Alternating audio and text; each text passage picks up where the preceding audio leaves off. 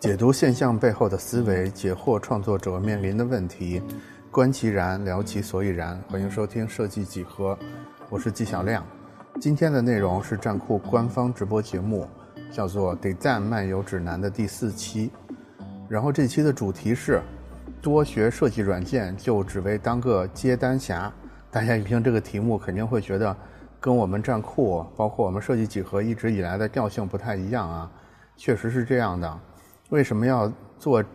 这么一期策划呢？是因为在这个策划的过程里边，我们有意的聊了一些三维软件设计相关的话题。这个原因啊，一方面是要给站酷学习的三维板块预热，因为大家有注意到我们最近站酷学习的三维部分上了很多新软件的课程。另一方面呢，其实是想借助软件学习这个大家日常工作里比较相关的话题。来展望一下，就是设计师未来的工作形式和工具是怎么样的。这一期呢，我们邀请到了两位嘉宾，这两位呢都是设计总监，一位呢是有着知名的产品叫酷家乐的一个公司，这个公司呢，同时我认为是产业互联网的一个代表性厂商，叫群和科技，它的用户体验资深总监叫殷怡，网名木鸭。在直播的过程里边呢，我们更多会用网名来称呼。另一位呢是来自数字孪生可视化领域的一个代表性的厂商，优诺科技的设计总监韩乔，网名叫三鱼先生。这两位呢，他们其实都曾经就职于阿里等互联网的大厂，他们目前如大家所知，也都供职于产业互联网比较前沿的这些公司。甭管是木鸭他们的酷家乐。还是韩乔他们的很多数字孪生可视化的一些设计平台，其实他们的产品都以设计师为重要的使用人群，所以呢，邀请到他们就是想看看，在他们的这种经验和视野中，设计师和软件设计师和这些设计平台设计师和他们服务的产业之间，都已经发生了哪些变化，以及未来有可能会发生哪些变化，趋势是怎么样的。这个就是我们这期直播的主要内容。那下面我们就开始这些讨论。好，那那我们正式开始。正式开始之前呢，我还是先简单的介绍一下我们直播这个系列啊。就是熟悉站酷的小伙伴应该知道，我们之前其实是断断续续的做过一些直播的活动的。但是那个时候我们的直播可能叫做设计大咖对谈等等之类的名字。然后大家细心的话会发现，我们最近新起了一个名字，叫做叫做“得赞漫游指南”。所以我觉得我花一分钟的时间吧，简单的跟大家说一下我们，呃，这个“得赞漫游指南”这个栏目的一些想法。它其实是，就是跟我们之前的那三场直播类似，仍然是一个大咖对谈形式的直播节目。然后仍然我们会想邀请代表行业、商业。学术以及媒体各个不同角度的人，然后每期有一个有一个核心的话题，然后大家站在各自的出发点跟经验去聊一下对这个话题的感想，这些都跟以前是一样的。然后我们这个栏目呢，会通过站酷的官方视频号进行直播，后续呢，我们也会把这个嗯直播里边一些比较精彩的片段，包括观点剪辑成这种视频或者是图文的形式。在各个平台去二次发布，就欢迎大家关注。然后，嗯，也希望大家在弹幕里边跟我们多多的交流。我们尽量在选择话题的时候呢，也选这种大家更能感同身受的话题。那今天正式开始之前呢，我介绍一下我们这一期邀请到的两位嘉宾啊。第一位嘉宾是殷提老师，他是群和科技用户体验资深总监。然后是群和科技用户体验设计公众号的开创和推动者，湖南大学研究生毕业，曾就职于 IBM 跟阿里巴巴等。对，就是殷提老师。这个群和科技最知名的产品呢，就是酷家乐这个产品，我相信有的有的小伙伴是比较熟悉的。然后第二位老师是三鱼先生，也是我们站内的一个大号，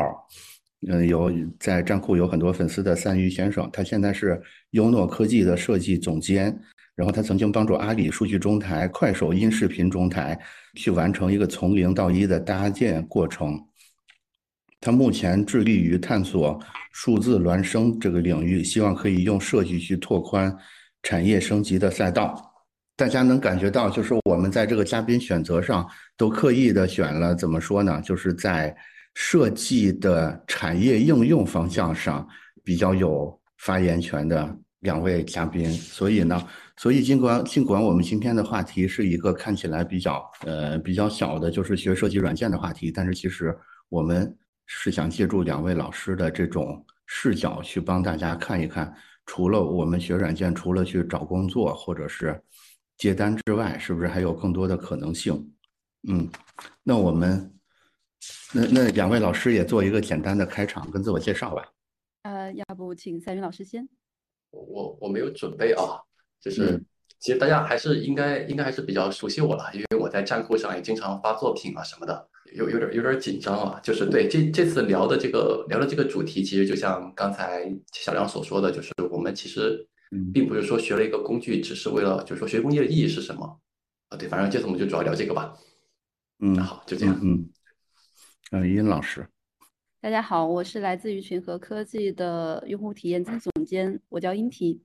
然后呢，很荣幸的受到站酷网的邀请来参与这样的一个直播的活动。其实，在来之前，我一直在想，针对我们即将去聊的一个话题，还有相应的内容，给到一个。怎么样的答案才能对大家更有价值、更更有效果？后来我给自己的一个结论就是，用我最呃用我全面的经验和最真诚的态度，给予一个我认为相对是真实的或者是合理的答案，也许可以给到大家一些信息的输入，帮助大家在这方面可以有一些的答疑解惑。好，我觉得咱们就稍微放松一点，因为咱们今天聊的这个话题。嗯，可能中间有很多发散的部分，所以我们更多的用一种轻松的方式来聊。呃，所以，所以咱们现在开始第一个话题啊。第一个话题，我们原来设计的是这样的，就是，呃，在大家的这种感觉里边，哪些软件将成为未来设计师的标配？就是哪些软件可能接下来所有的设计师或者很多设计师将要去学这些软件。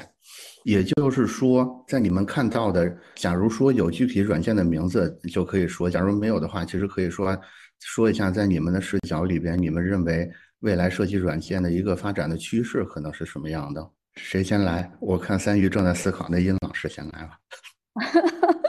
被 Q 了，毕老师 Q 到了。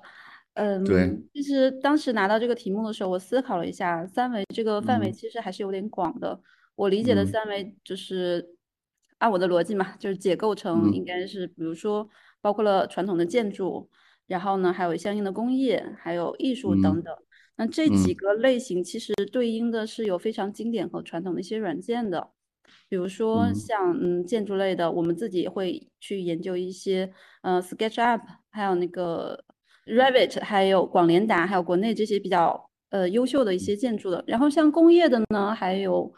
如果学过工业设计或者是机械相关的，应该知道就是制造业哈，工业类会经常用 UG 还有犀牛建模，然后真正要去对接施工生产的话呢，会 Pro E、SolidWorks 等等。那艺术类的其实就是大家会用的比较多的，像 C4D 呀，然后还有一些嗯其他的建模软件等等。那这些软件其实怎么说呢？在我看来，随着时代的更迭，然后呢趋势的发展。它应该是不停的迭代更新，优秀的后者会逐渐替换前者的，所以我认为，如果在一个领域里边掌握一种到两种就足够了，无论是哪一种，只要用这个工具可以达成想要的效果，其实就是 OK 的。就是群和科技，就是酷家乐，我觉得是所谓行业行业软件或者是这种 SaaS 类软件里，我觉得就是风头风头比较近的一一家。所以，所以你会认为这种软件的更加的这种简易化，或者或者或者是在线化，会是一个趋势吗？其实是这样的，我们公司主打的呢是云设计软件平台，相对而言给大家提供的是 SaaS 的服务和相应的云设计的软件工具。那在这个情况下呢，线上云端它一定是一个大趋势。对，因为它可以更好的是让我们无论是移动化办公还是数字化转型等等，可以帮助企业去成长。嗯，那这是一方面，另一方面呢，其实其实其实这个事儿有一个分支的小话题啊，就是之前咱们前期讨论的时候，大大家都很讨论很热烈的那个话题，就是现在我们能看到所谓的 AI 的应用好像突然之间就变得特别的流行了，对吧？所以这个也会是一个趋势嘛。也就是说，未来未来设计软件这种所谓的一键生成，它会不会成为一个默认的功能呢？就是所有的软件可能都有类似于一一键生成这种功能，你认为会发生这种事儿吗？一键生成它背后的逻辑是智能化、自动化，嗯，所以随着科技的发展，我认为这应该是一个大趋势。只不过一键生成它是一种表现形式和让用户容易去理解和操作的一个关键的切入点。是否真的一键？是否真的生成？其实是它其实是一个场景化的描述，对。但是它背后的整个大的趋势，我我是认可的。我认为就是这个方向。就是啊，它可能发生在各个细分领域的设计软件里边，对吧？我个人是这么理解的。好，那我看三宇可能思考的差不多了。三宇老师觉得，就是就是设计软件，你觉得接下来会发生一个什么样的趋势？或者更直白的问，就是接下来三年大家必须要学的软件是什么？或者说有一个软件三年之后会非常流行，现在还没出现的话，那这个软件它的特征会是什么样子的？刚才就是主编说了一个点，他就说软件现在有个趋势就是越来越简单了，对吧？就是其实事实上是这样，就软件会越来越简单了。哎，为什么呢？是大家突然想到了一种更好的交互形式嘛？因为其实功能还是那些，其实不一定，不是想到了最好的交互形式，而是场景越来越细分了。就是我们其实以前我们学了一些软件，这些大而全的，比如说 PS，对吧？它能用于 UI，能还能用于修图。就能用于涵盖了设计的各行各业。你像学了一台百科全书式的一个软件进来，对吧？但是你可能只用其中的一个小部分，于是哎，Sketch 横空出世，对吧？细分了这样的一个 UI 这样的一个场景，切了一块市场过去，你发现学习成本降低了，并不是说交互变好了，而是它对通过简化这个场景，它其实合并了很多的概念，让你不需要去了解很多东西，你学习成本就降低了。那么 Sketch 是必须掌握的嘛？就像现在用了 Sketch，哎，突然某一天 Figma 横空出世，对吧？学 Sketch 可能几天时间就能学会，学 Figma 一天时间就能学会，因为都是一样的操作。就其实软件现在一个趋势叫做，你其实不不会像以前那样，以前我们像我们学个什么 3D Max 啊、玛雅一样，那会儿火星时代厚厚的一本玛雅白金白金教程，对，像一本字典一样，上下两册。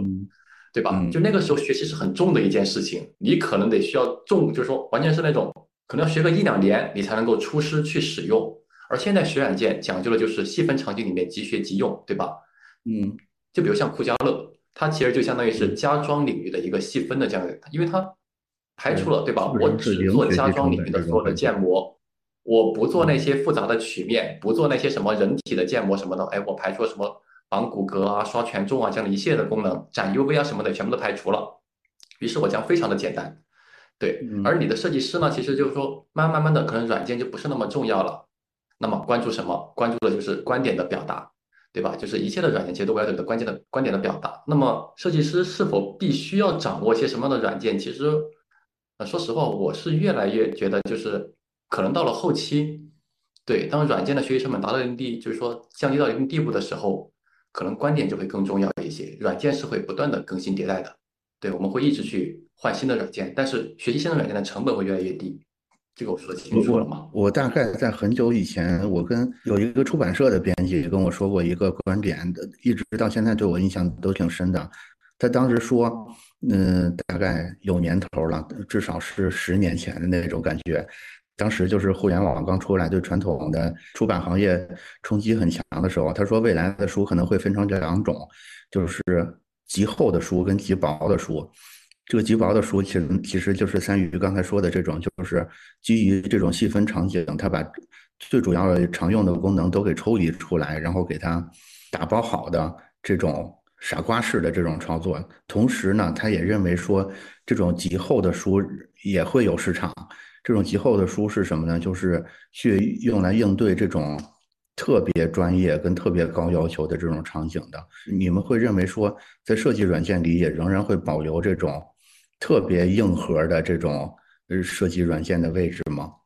那还是木雅老师来。其实这样的，我们你刚才讨论的内容，在我看来是应对不同的用户群体和用户场景的。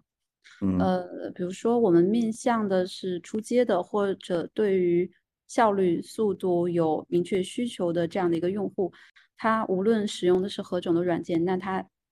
追求的是效率和效果的一个平衡。在这个情况下，刚才我们一直在聊的智能化也好、自动化也好，这种呃很简单的软件，其实是比较容易占领他们的心智、占领这群用户的一个市场的。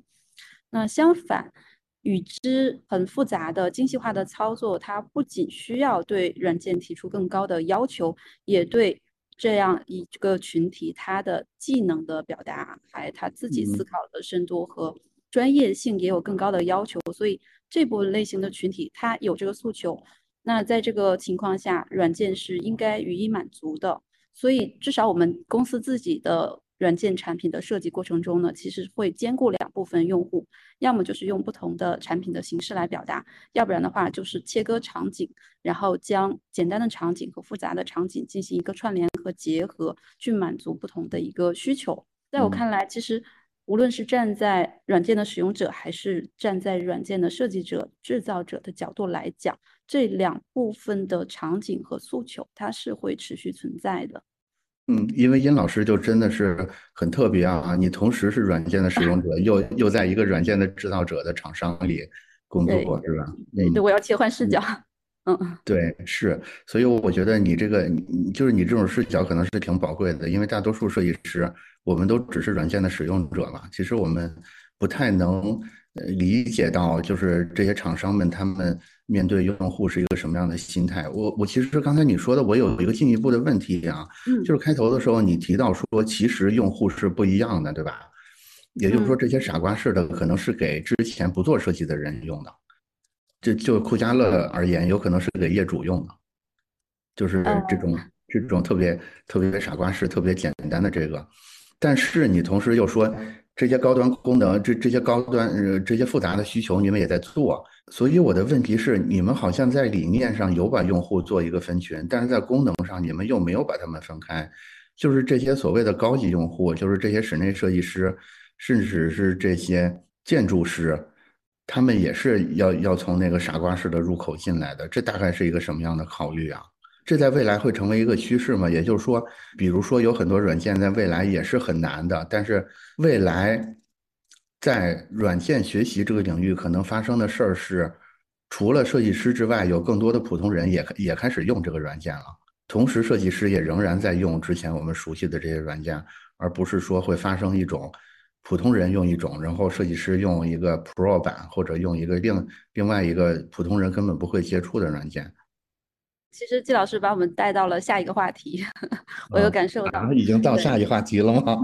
没有吧？对，呃，并不是，并不是我们列表上的下一个话题，而是说我们探讨软件的下一个话题嘛。从软件本身到我们的一个用户群体，首先可能要澄清一下，就是并不是我们对于用户群体的定位和划分直接映射到他们身份的一个完全切割，有可能是交叠的。比如说，对于很资深的设计类型的设计师，越来越多的喜欢使用酷家乐的产品去进行一个设计，为什么呢？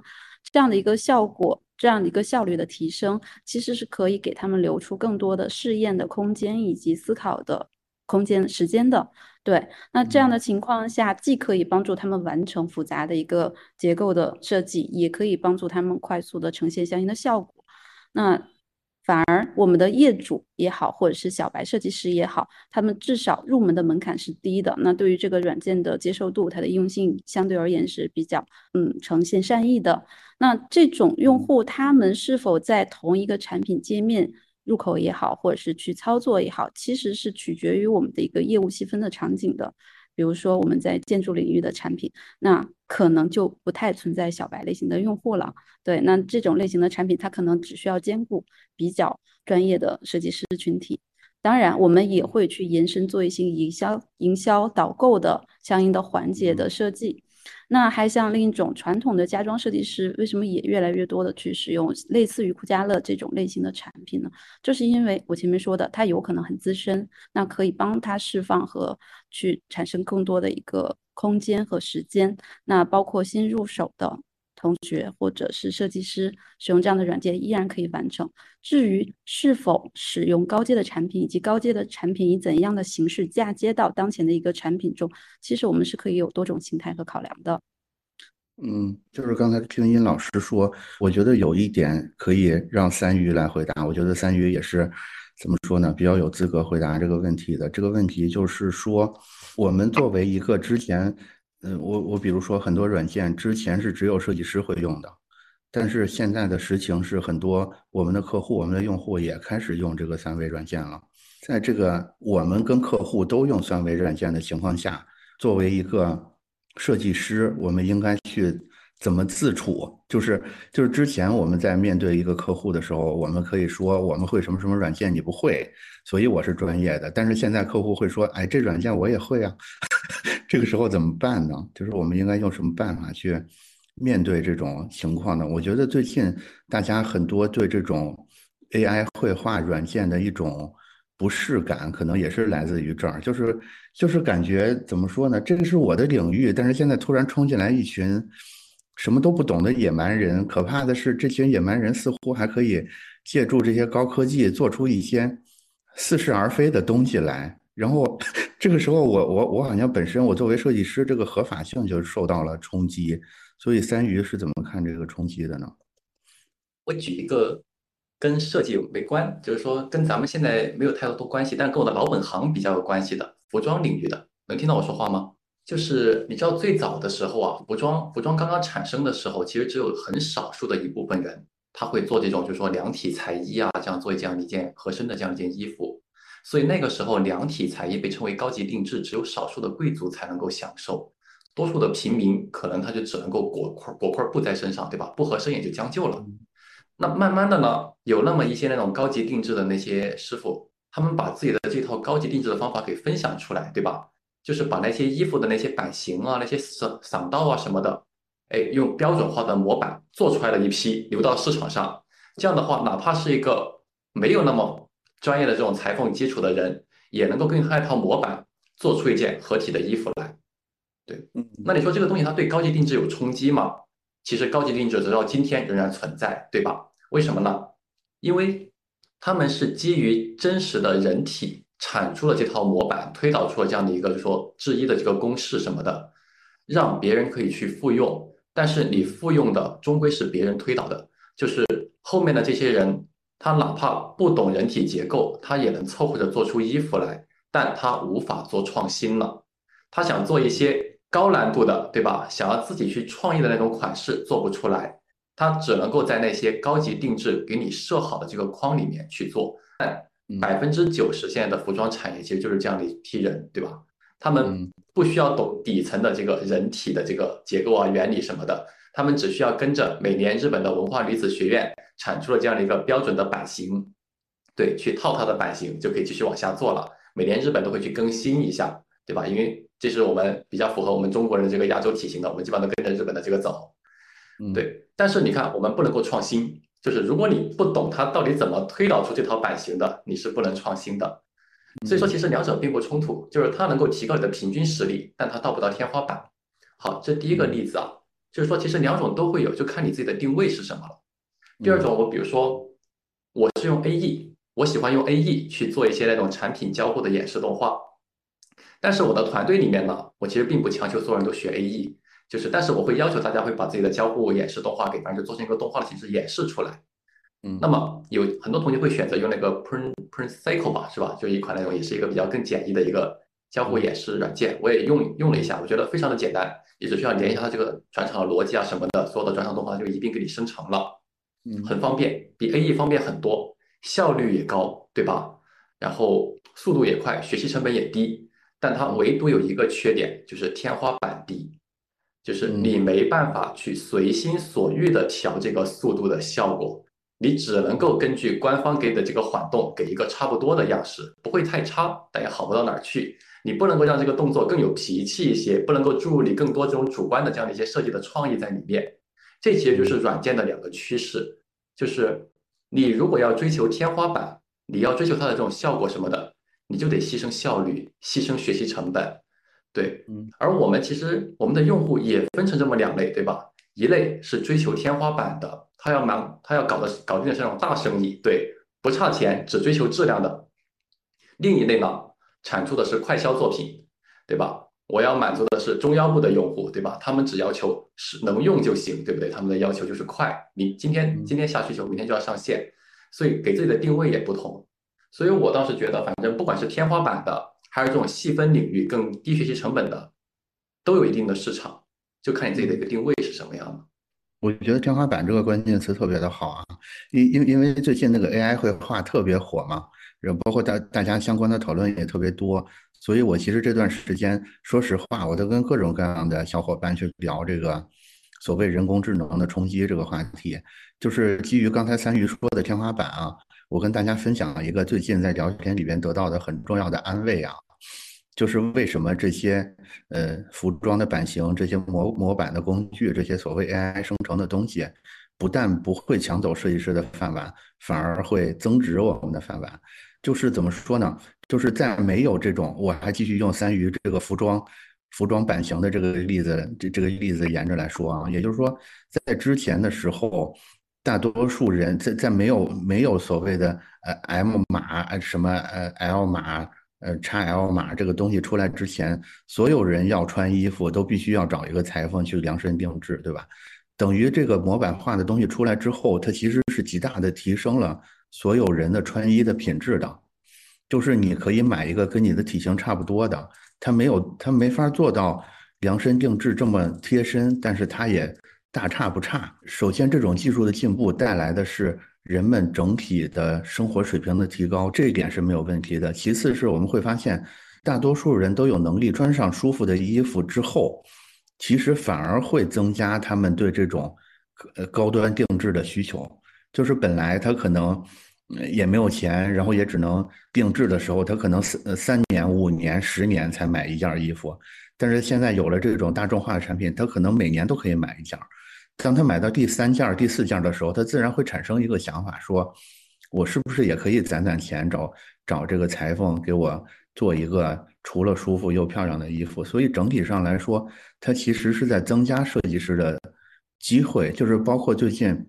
这个 AI 绘画的事儿也是一样的。当每一个人都可以点一下鼠标，输入一个词就生成一张像模像样的画之后，其实不但没有让人们看不起会画画的人。反而，我觉得反而让这些不会画画的人变得更加敬畏会画画的人了，因为他们能看到说，我生成这个东西是不受我控制的，他会更羡慕说，哎，一个真的会画画的人，他竟然能这么微妙的控制他要画出来的东西是什么样子的。所以，我觉得我们对软件的进步还是要保持着一种怎么说呢，正面的态度吧，就是不要。不要觉得他们就是我相信这个这这个这个服装版型刚出来的时候，裁缝们也很讨厌。但是其实就像三鱼说的，真的没有抢走裁缝们的工作，不是吗？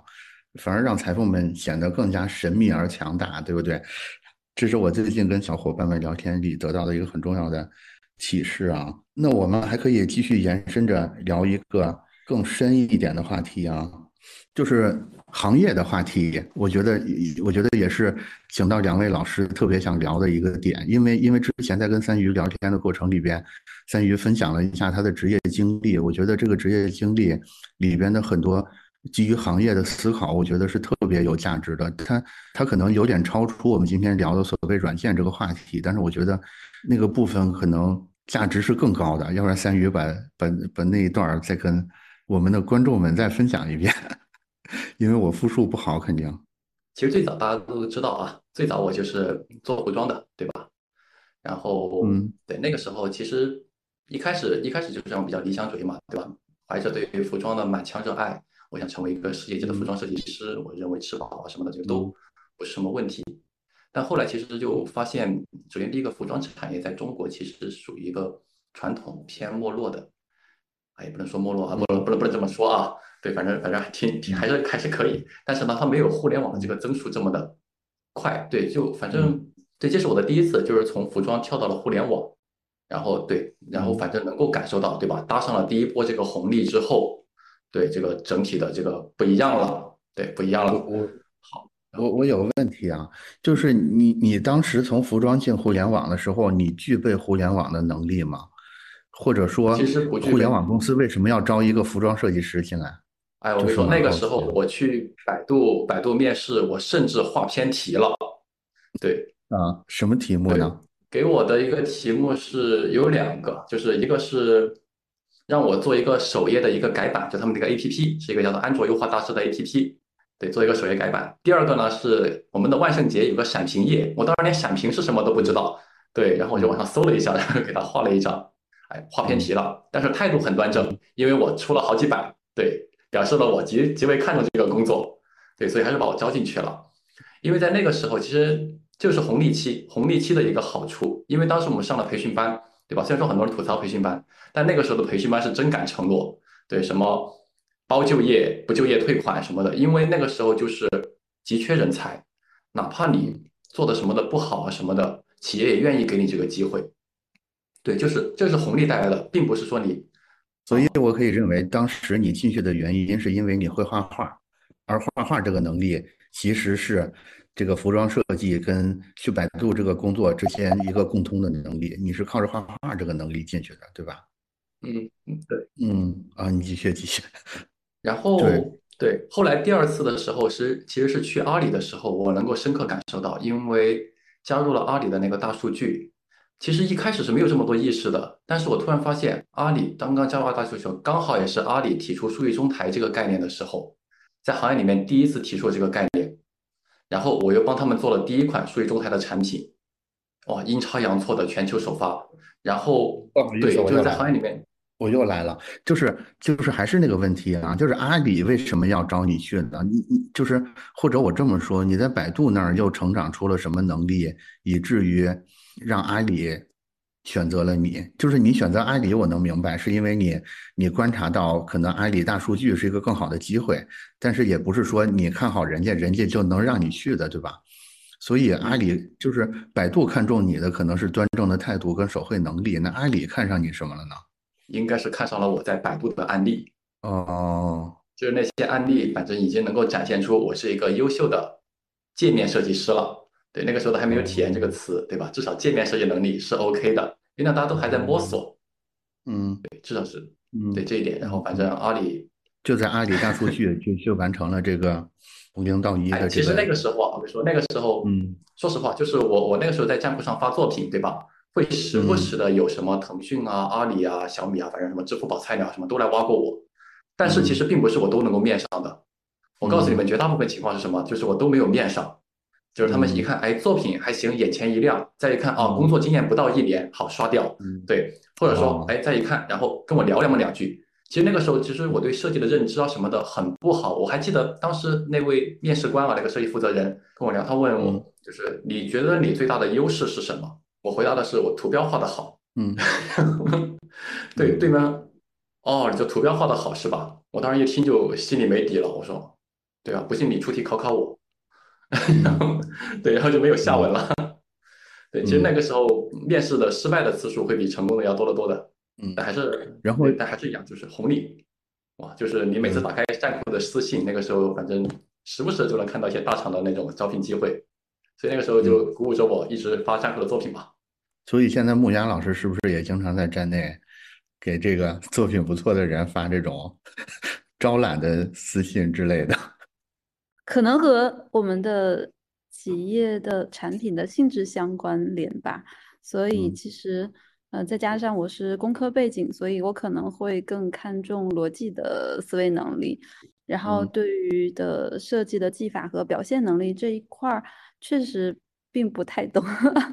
啊。并不太多，呃，对，嗯，我我觉得是这样的啊，就是就是咱们既然是连线，那咱们就互相之间，咱咱们也就不用这么排排队，一个一个来了，就是有什么问题就跟我一样，就举手就问，然后就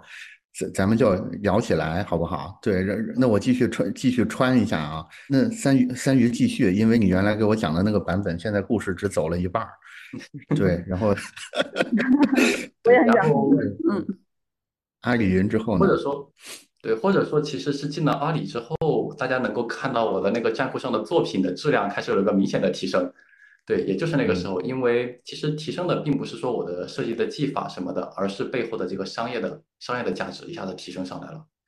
就是对吧？行业里面第一个数据中台，就是在 B 端领域其实是影响力非常大的。然后那个时候突然一下子什么华为云啊、腾讯云啊，哦，都想搞自己的云云服务，都想建自己的数据中台。那会儿他们还没建呢，卖了阿里很多的。嗯，对，那行业里面谁最合适？三鱼最合适，来挖我。嗯，对，而且来挖我是所以它就是一个，它就是一个难要入对行，对吧？就是你的能力说不定呃成长还好，但是因为你正好在一个呃上升期，呃，大家认为价值特别大，踩在那种阿里就是如日中天的时候，嗯，就说实话，我觉得我的能力也就一般般，对吧？就是那些技法什么的凑合，也不算特别的顶级，但是就是说。商业商业背后的商业价值很大，其实我觉得设计设计的价值本身的天花板是很低的，但它如果能够在一块快速成长的这样的一个商业价值的基础上的话，对，蛮有影响力。所以我们在扣题了，是吧？就是设计的价值不仅仅是接个活找个工作，对吧？你再继续，再继续。反正那个时候就是在在行业里面就是蛮蛮蛮出风头的吧。那那那从飘飘然的，从阿里出来之后又去了快手，是吧？对。那就是我我学聪明了，就是既然既然吃到了第一次这个红利，我发现了就是既然大数据云计算对吧？当时踩上这个风口，一下子让自己就是说有了一个质的飞跃。那么下一个风口是什么？因为我在离开阿里的时候，其实也是刚好阿里开始走下坡路的时候，就是走完了。就因为我们其实我在里面已经没没没走没走没走，没有走没有走没有走没有走，什么玩意儿没走没走对。啊，对对对，反正那个时候，因为能够感受到了，在内部其实能感到，就是业务增速开始放缓了，对，没有那么多事儿干了，对，然后那个时候感觉到华为云啊、腾讯云什么的也隐隐约，就是那种先发优势也已经没有了。那下一个风口是什么？我当然就赌的是五 G，五 G 时代一定是音视频的时代，对吧？嗯，那国内谁最牛逼？一定是字节和快手，因为抖音和快手，对音视频领域他们的技术实力应该是最强的。所以对二选一，我两两家都面了，都都都过了。但是因为快手比较诚意，先给我发到 offer，我先去了快手。对，然后就负责的是那个音视频音视频中台，嗯，还是蛮不错的。对，然后我把他们整体的推到了一个非常商业化，对吧？现在感觉还行吧。就是刚刚开始发第一次发布会的时候就接了个单子，对。而现在其实就包括现在，其实我现在离开了快手，对吧？然后。到下一个领域也是这个逻辑，是因为我认为数字孪生会是未来。就是我还是我还是得扣一下咱们今天的话题啊，因为咱们今天话题基本上还是一个技能学习，尤其是软件学习的话题。所以在在在你这个过程里边，我能感觉到，像你说的，这里边有很大的所谓入对了行的这种行业红利。在这个之外，你会感觉，呃，是不是还存在这么一个？可能对大家很有帮助的点，也就是说，你学会这个能力之后，你要你要主动的找这个能力用在什么地方能产生最大的溢价，就是你你这个能力，嗯，你不能说我我只是被动的在学这个能力，因为用人单位用人需求上说要会这个软件，所以我去学，或者我领导跟我说你学你学会这软件，我给你涨五百块钱，所以我去学，而是说。你要主动的去学很多技能，这些技能是能用在在你能看到的这种正在上升期的行业里边的，是有这种信息在里边的，是吗？也不太有，其实不太有，但是但是确实就是因为掌握更多的软件给我带来的一个优势，因为我并不是被强迫着去学的，对吧？就是能够激发着我一直去学的一个一个优势，就是叫做，哎，这么说吧。就是永远没有人强迫着你学软件。就是今天会有很多人经常来问我，体验设计师必须得会 3D 吗？当然不用了。必须得会动效吗？当然不用了。但是当别人会 3D 会动效的时候，我就可以，别人在提案的时候是可以吊打你的方案的。对，就是因为我会，对，所以说我的做题我就有更多的，我有更多的手段去强化我的观点，把我的观点给推销出去。那最直接的其实就是比稿的时候，我更容易赢，对。那么资源什么的会更向我倾斜，我就更容易得到机会，那么我就更容易积累好的案例，对。慢慢慢的会拉开差距，但这件事情永远都就是说，你看，永远都不会说强制要求你去学，只是对学的那个人就会有很多的好处，直到所有人都去学了之后，变成强制的了，那个时候可能会倒逼着你，对吧？嗯，就是还是可以往前走一步的。我不太了解你们现在就是你们做这个数据可视化或者叫数字孪生，你们你们就是在做设计的时候主要用到的设计软件是什么啊？会是什么呢？有有 C 四 D 之类的东西吗？其实现在数字孪生这个行业就是对设计的这种就是说设计的流程其实还不是很成熟。因为我也我也是就是抱着一个学习的态度，先来到这个数字孪生这个领域的嘛。然后我发现，其实这个领域，嗯，有一半有一大部分的设计师可能是用的是 PS 加 C4D，嗯，对。然后有一些设计师用的是 Ventus，有一些设计师用的是那个虚幻引擎，对，虚幻或者 Unity。对，其实大家这些引擎都各有利弊。我目前比较倾向的呢是用 C 四 D 做动画，因为。就是它有一个优势，就是还是一样的。它虽然说速度慢，虽然说学习成本高，但它是能够随心所欲的表达我想法的这样的一款工具。因为作为设计师，我又不直接涉及到开发，我只需要用一个就是说好的一个方式，把我的一个观点传达出来，这是最方便的。然后我也试了一下 Ventus，Ventus 的话呢，就是说也是它有点相当于 Printcycle 那种感觉一样，就是一个 PPT 式的。然后它的效果什么的也挺好，但它，哎，当然也没有没有深入的用啊，我不知道能不能接数据。反正就是如果不能接数据的话，但是它可以就它就相当于也是一个把这种交互啊、转场什么的，通过连线的方式给你连好了之后，直接点点点可以转场的一种方式。嗯。然后虚幻引擎嘛，虚幻引擎它其实就相当于一个游戏引擎，它你要想在里面做交互的话，你得懂蓝图，就是要懂一些 C C 加加的那种语言。对，虽然说现在他用蓝图的形式把他的学习成本干到很低，但是仍然有学习成本在里面。就如果你要想将你的一些交互方式什么的做进化，我感觉成本还是蛮高的，还是没有办法像 C4D 那样就是随心所欲的。就目前我选择的主要的工具还是靠 C4D 去做。嗯，这个这个其实就是我刚才说，我刚才说但是没说明白的那个点，就是大家都在学 C4D，对吧？但是有有时候那个。就是有的人的 C C D 可能就用来做一个电商的装饰的页面了，可能有的人 C C D 就用来做数字孪生了，可能大家的技能水平是差不多的。但是对 CCD，我觉得它绝对不是最终答案，因为 CCD 很像以前的 P S，对吧？它满足了各行各业。就像我用我用 CCD 来做我的这个领域的东西，我就一定不会用到建人体的那一部分，对吧？我永远不会用到建模，就不会用到复杂的建模。我不会去绑骨骼，不会去刷权重，不会去展 UV，这些功能都不会用。我的所有的建模的方式基本上都是挤压啊，或者说扫描啊，这样一些比较简单的方式。以及我的所有的动画，也就是那反反复用的，可能就是那三四个的效果，我也不会用特别复杂的，更不会用什么粒子系统啊、流体系统什么的，基本基本上都不会用。嗯，对，所以说可能围绕未来会围绕着这个数字孪生领域这样的一个细分场景，一定会一定会出的。反正我们知道，我们正在搞了，对，一定会出这样的一款 细分的这样的一个东西的。所以学软件的重点在于说你怎么用好你已经会的东西，而不是成为一个软件学家，对吧？我掌握这个软件每一个命令、每一个指令是什么，每一个犄角旮旯的功能我都会用，而是说你怎么去更好的用好，哪怕不多的几个功能。就是刚才我们大概聊到了说，你学你你学软件也好，你学技能也好，你不要只是。只是满足于我要学会更多的技能，更多的其实在于你怎么熟练的运用这些技能，包括把它用在这种上升期的有有红利期的这种行业上面对吧？那说到行业，我觉得这个殷老师他们酷家乐是我个人认为就是在行业在产业结合上做的特别好的一个公司了。所以殷老师现在问了问殷老师的问题，就是也是类似的，就是我们在学习设计软件的时候，究竟我们要学的那个东西是什么呢？因为酷家乐的上手难度是很低的嘛，那我们就是感觉我们会用了之后，我想更深入的去利用这个利用这个工具去产生更大的价值的话，这些切入点应该在什么地方呢？先回答第一个问题啊，就是我们学习设计软件究竟是学习什么？刚才三云老师讲的很好，是技能，是为了更好的表达自己的观点，然后这一点我是很认同的。那观点又是什么呢？观点它其实一种思维方式的一个表现，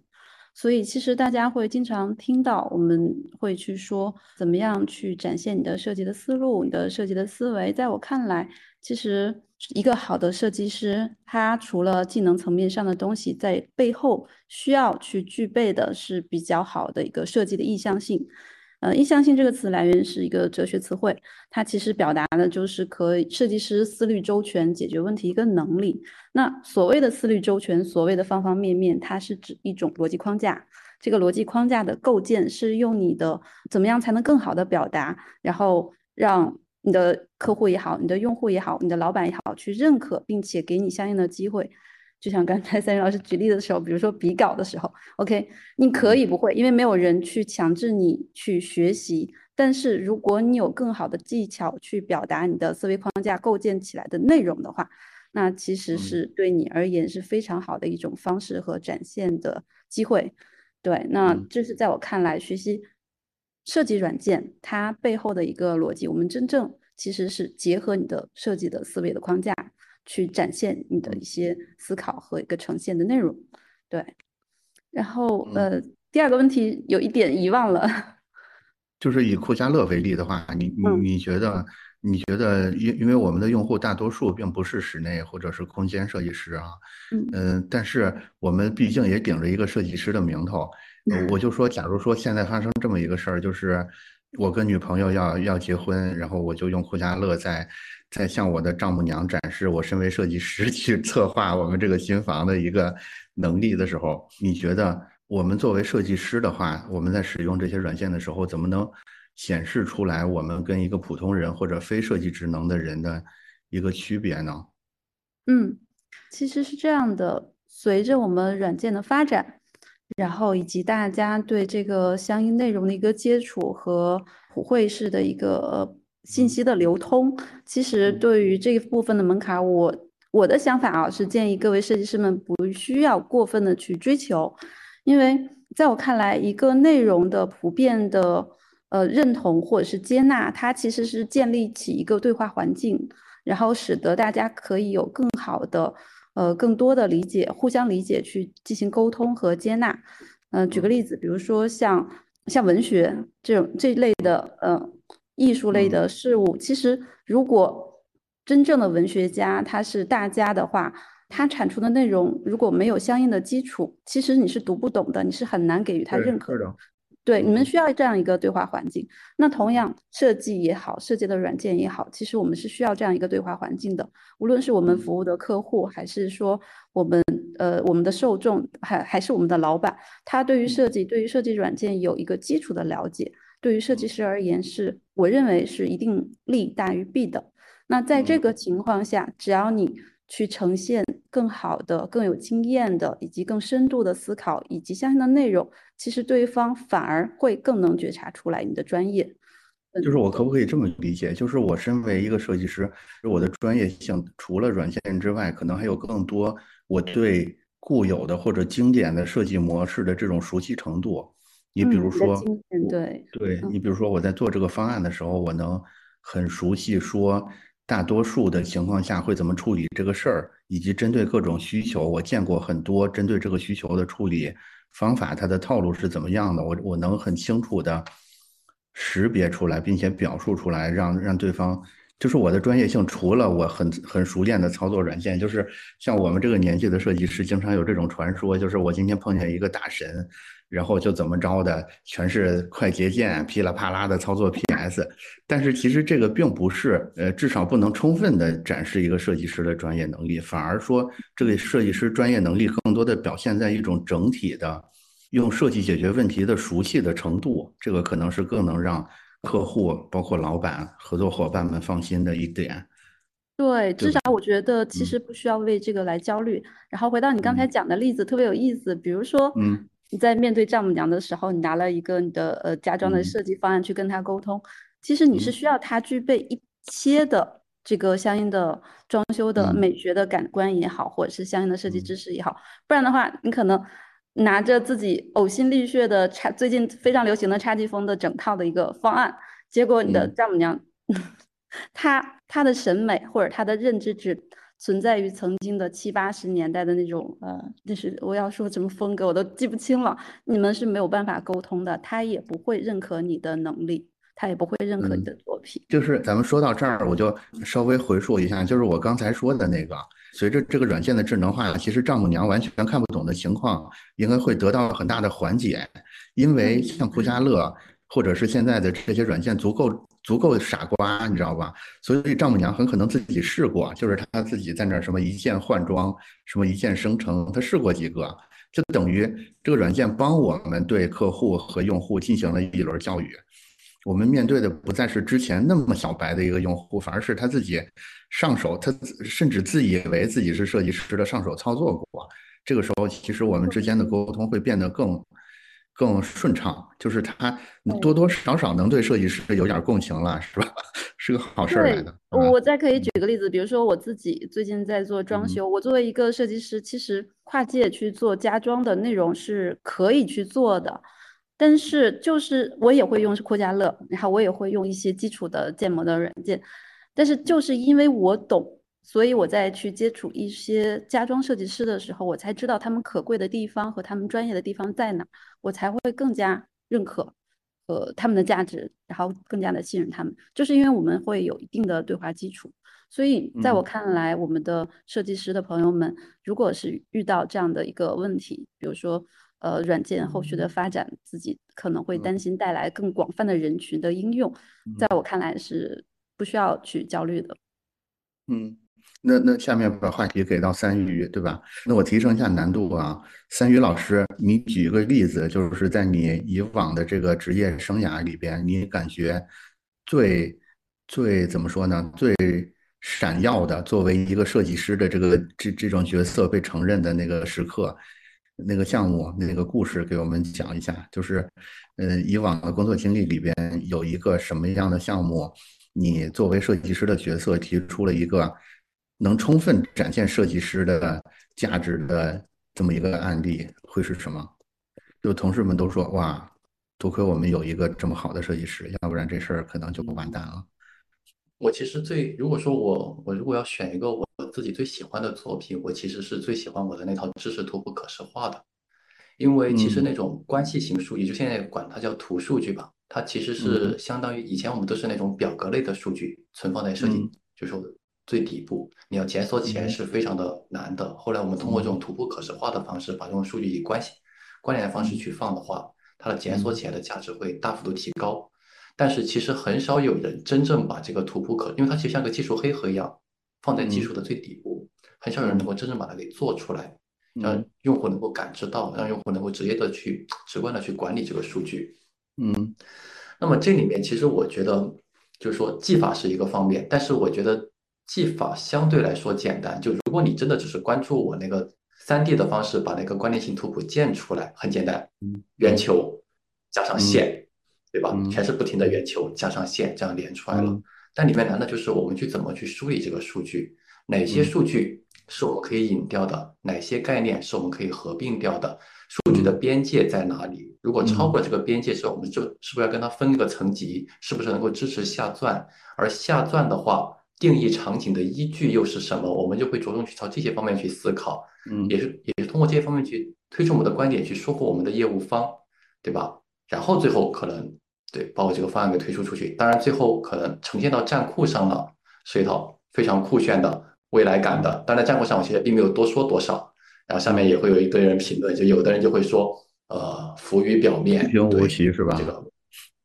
对，其实如果如果他真正能够理解我们背后是怎么思考的话，他还不会说这样的话。对，可能，对，可能是因为视觉视觉做的比较炫的话，然后大家会误以为就是就是为了就是做一个，但那套东西其实是真正被用起来了的。而且就是说，是得到了行业，不管是内和外，都是广泛承认的。就是行业内还是行业外，都不断的有人在私信我，问我这套东西商业化了没有？对他们很想接入进来用，他们想，因为大家都有这种管理数据的诉求。然后很多的公司里面，很多高层啊什么的，直接跟我联系。三宇，你把我脑海里面的那个血缘图的样子做出来了。嗯，对，就是大家其实，当你做出来的那一刻的时候，你会发现，就是它的价值已经超过了这个设计本身的那种。比如说审美啊、艺术那个价值了，它其实是真正能够解决业务问题的。嗯，我觉得设计的价值其实就在于此，让所有的业务方能看到你的最大的价值。嗯，对，所所以所以你作为设计师，你自己认为你作为设计师最被最最高光、最成功的一个案例，反而不是一个设计作品，我感觉它更像是一个系统，一个系统的搭建。嗯，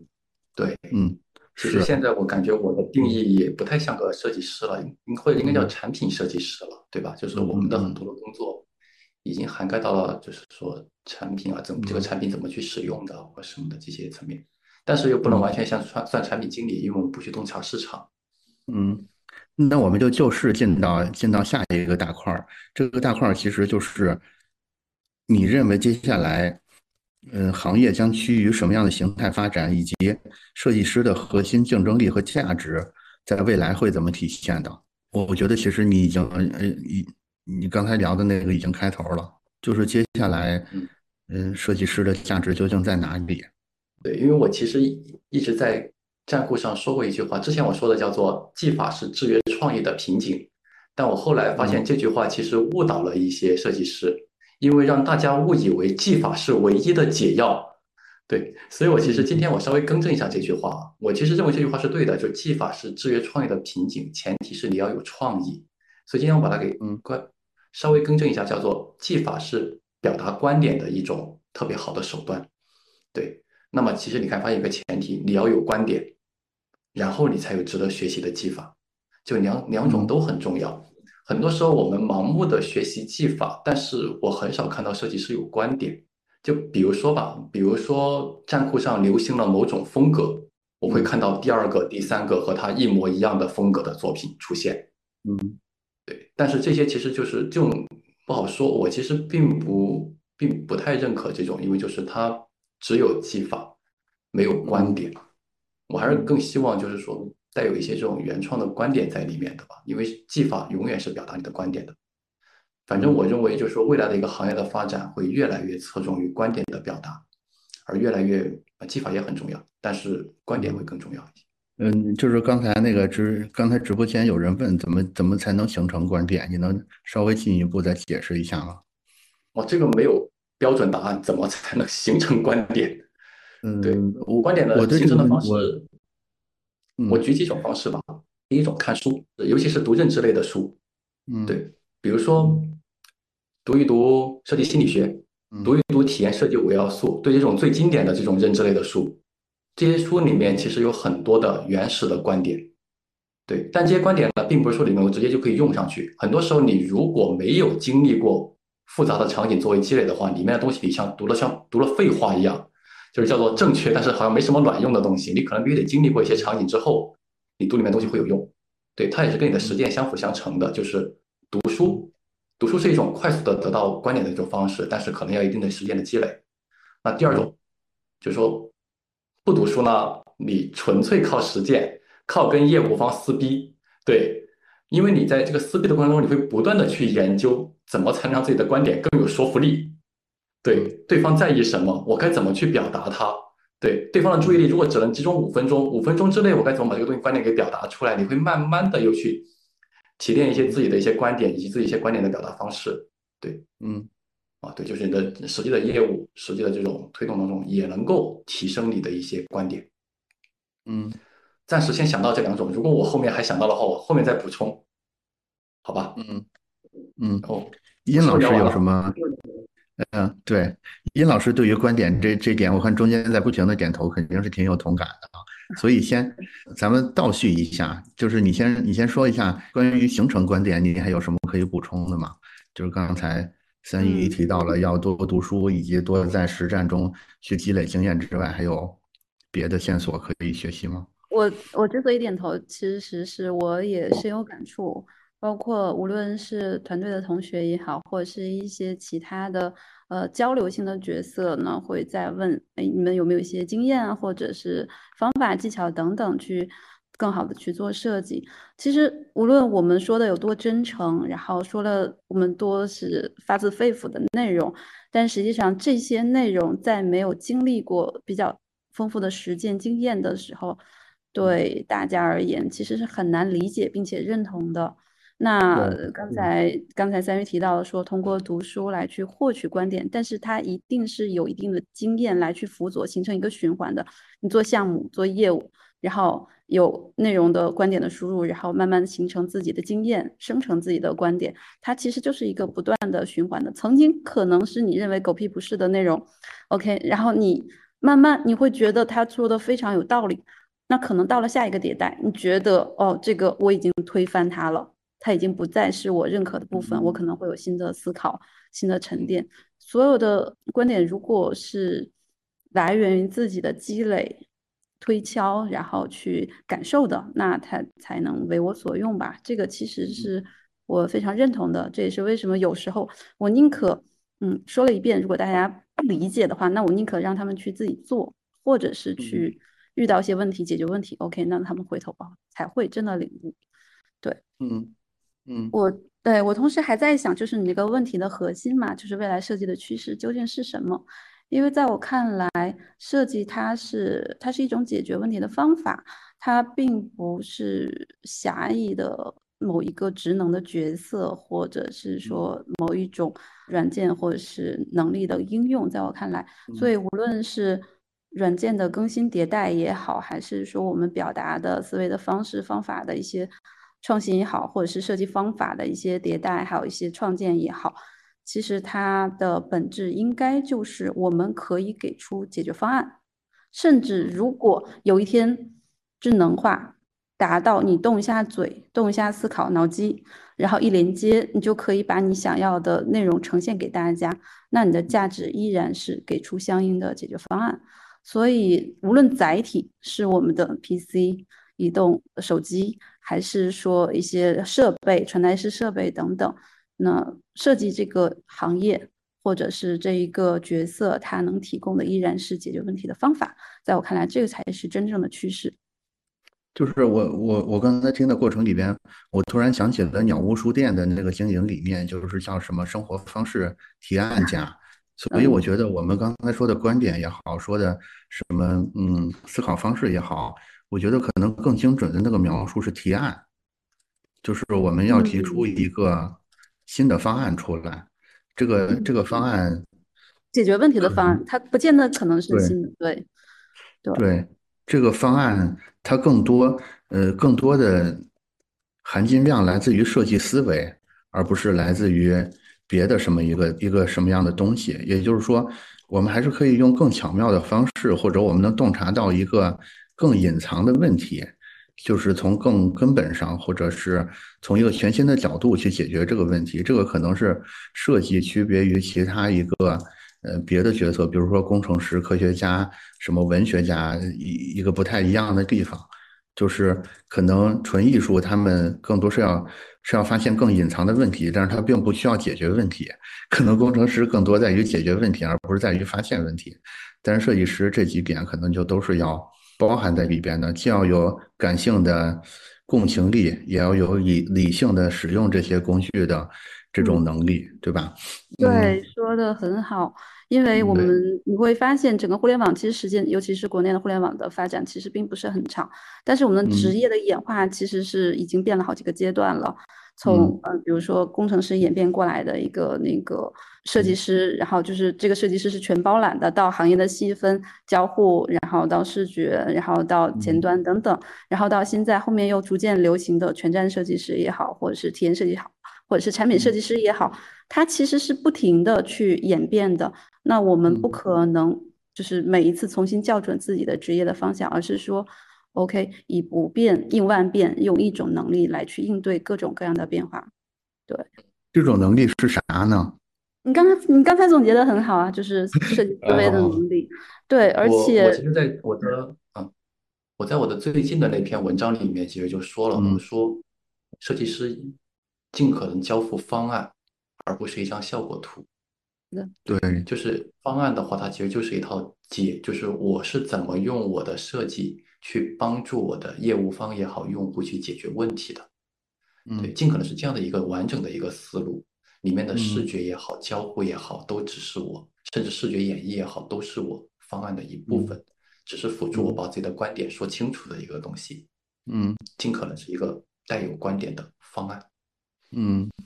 所以更重要、更重要的竞争力其实来自于那个方案的华丽的程度，对吧？就是，就是我如果我们要用华丽这种词来形容一个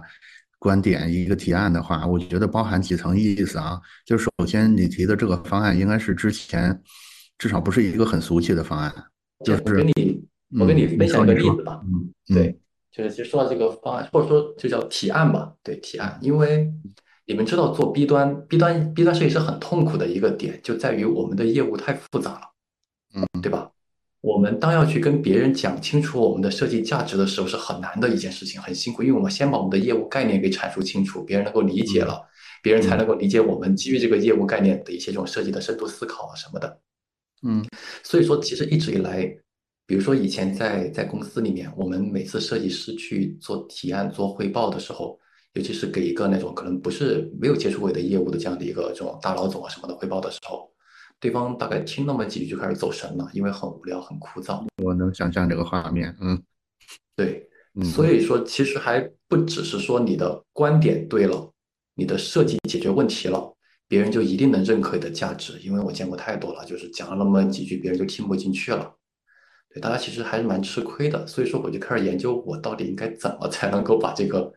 对，怎么才能够在短短的几分钟之内把自己的观点给讲出来的这种手法，对吧？试了一下 PPT，对吧？这个大家都是用 Word Word 来讲的，然后我用的是 PPT，效果后来也不怎么样，对，就低全程低头玩手机来打老板，对，在后面录视频，对。直接提前对着 PPT 把我说的话什么的全部都讲进去，就是录一个东西，就像我现在我站会里面发作品，基本上都是一种旁白的形式来讲了。对，这是一种更高效的一种表达自己观点的方式。反正我试了一下，还蛮有用的。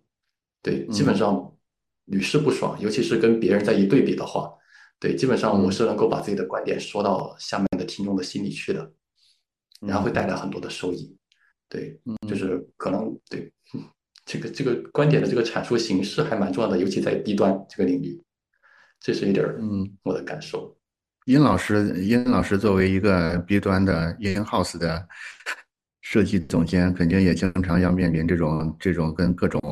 平行啊，以及大老板去汇报工作的情况。你有什么特别的技巧吗？因为各个公司的情况并不太相同，然后呢？嗯再加上，其实我自己是，包括我在阿里也是做 B 端的，然后我的出身也是开始做软件的，所以做 B 端我更在意的怎么说呢？就是至少我觉得在汇报的场合，呃，通常听的老板他们是懂业务的，他们更关注的是数设计带来的一些业务的结果和数据的呈现，所以我会更加用。设计的价值以及相应的业务的结果来去呈现的，那这个可能就太聚焦一些具体的业务场景了，可能就和我们今天聊的，嗯，不是很 不是很适用所有的设计师吧，应该这么说。对，其实其实那个观众们可能不知道啊，大概二十分钟前我们就已经把预备的话题聊完了，所以我们现在已经在 freestyle 阶段。就刚才那个话题，其实我还想聊一聊。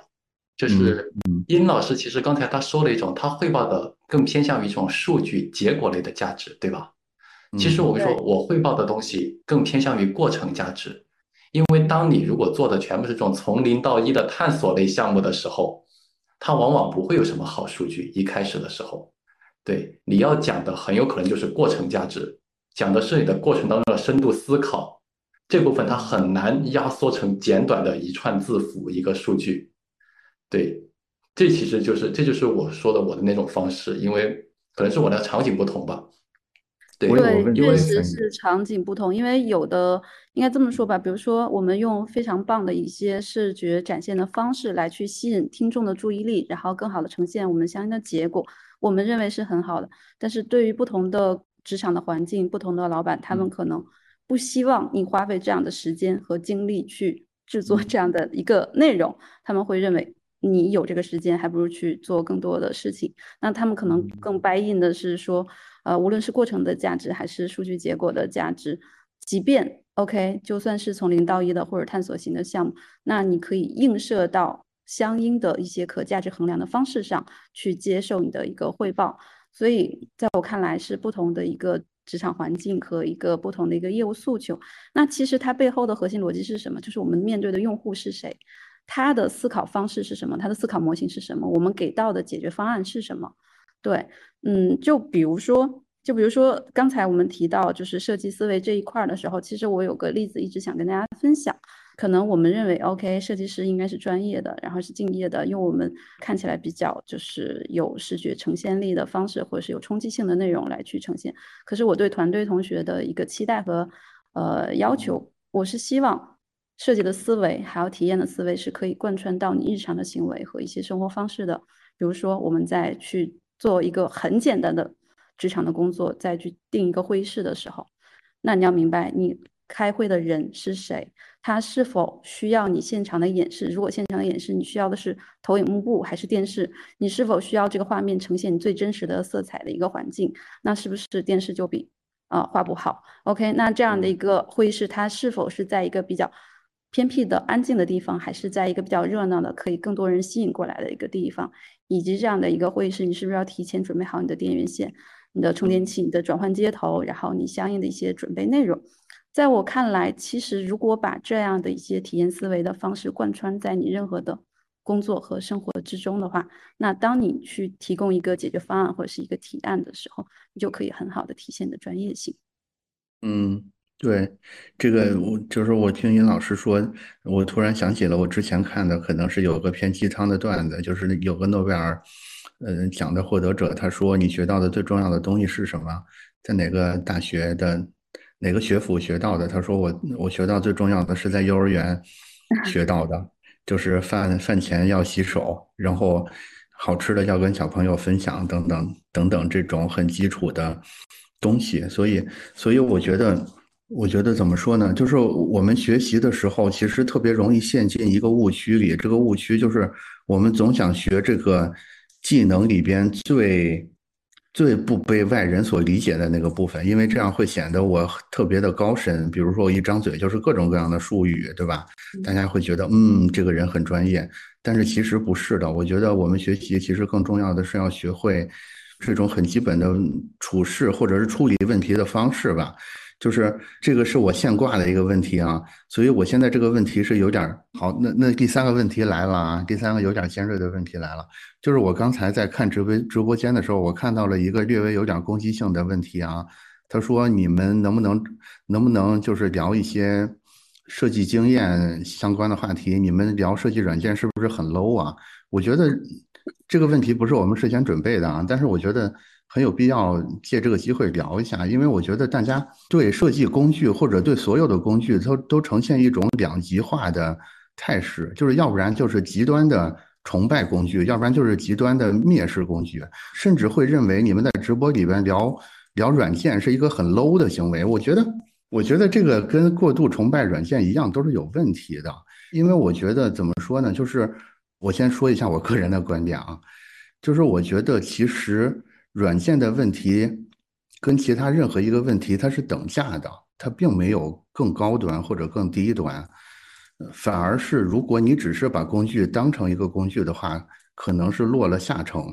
就像刚才那个殷老师说的，就是我会感觉说你在学软件的过程里边，你更要学的是这个软件的开发者他的世界观是什么样的，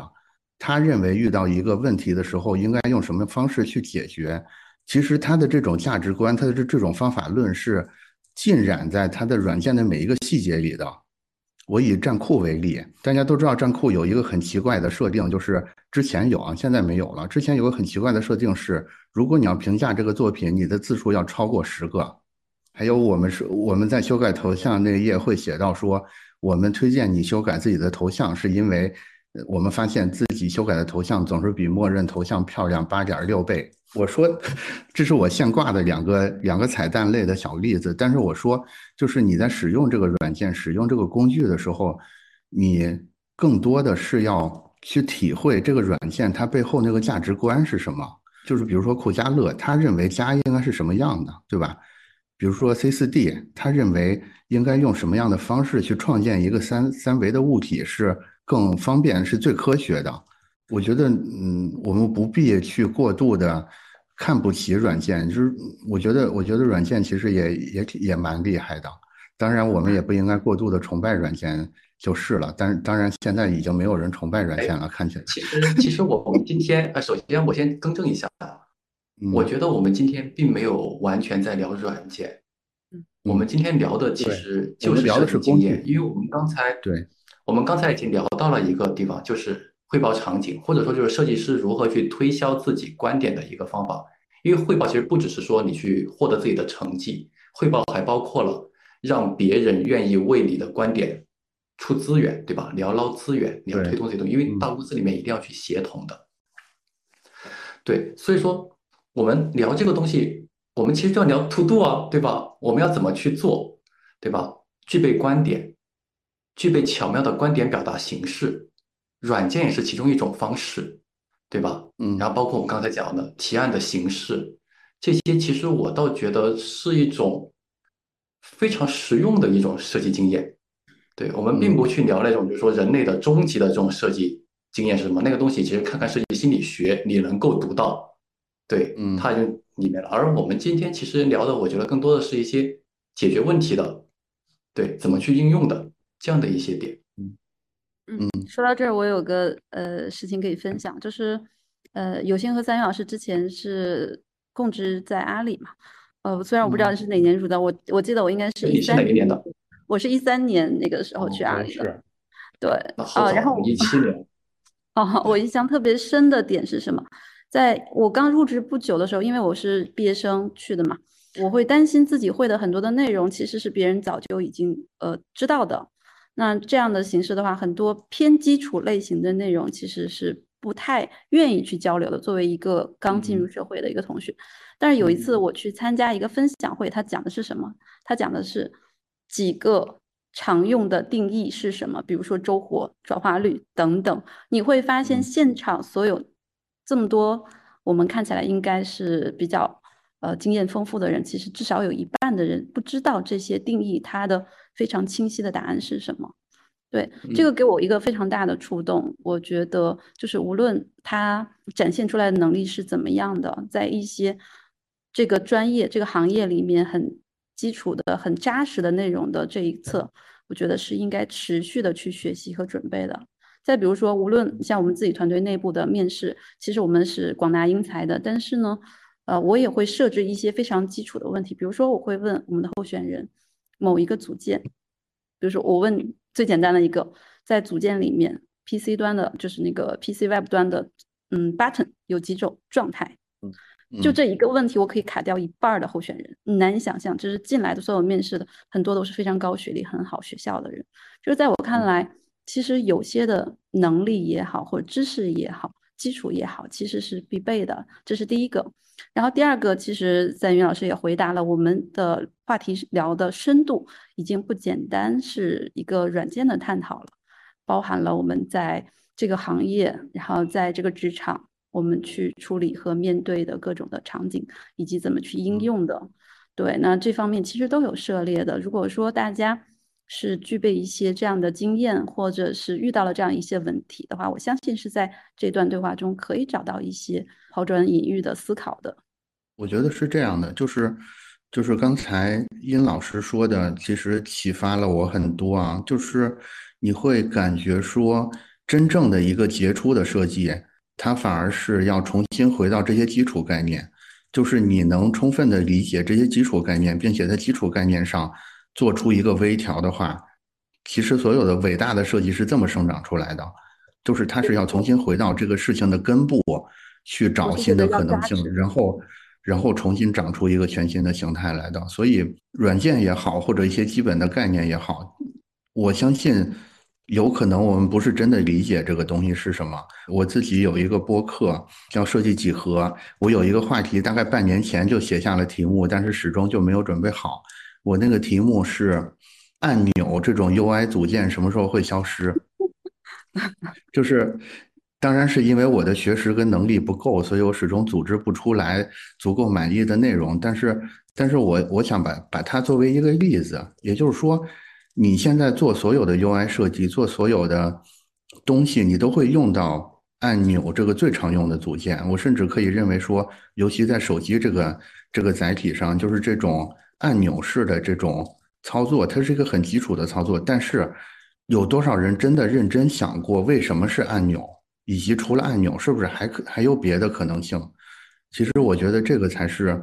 我们如果想成为一个真正伟大的设计师，一个不错的设计师，这个问题你是必须要想的。你不能只是说我会一千种按钮的样式，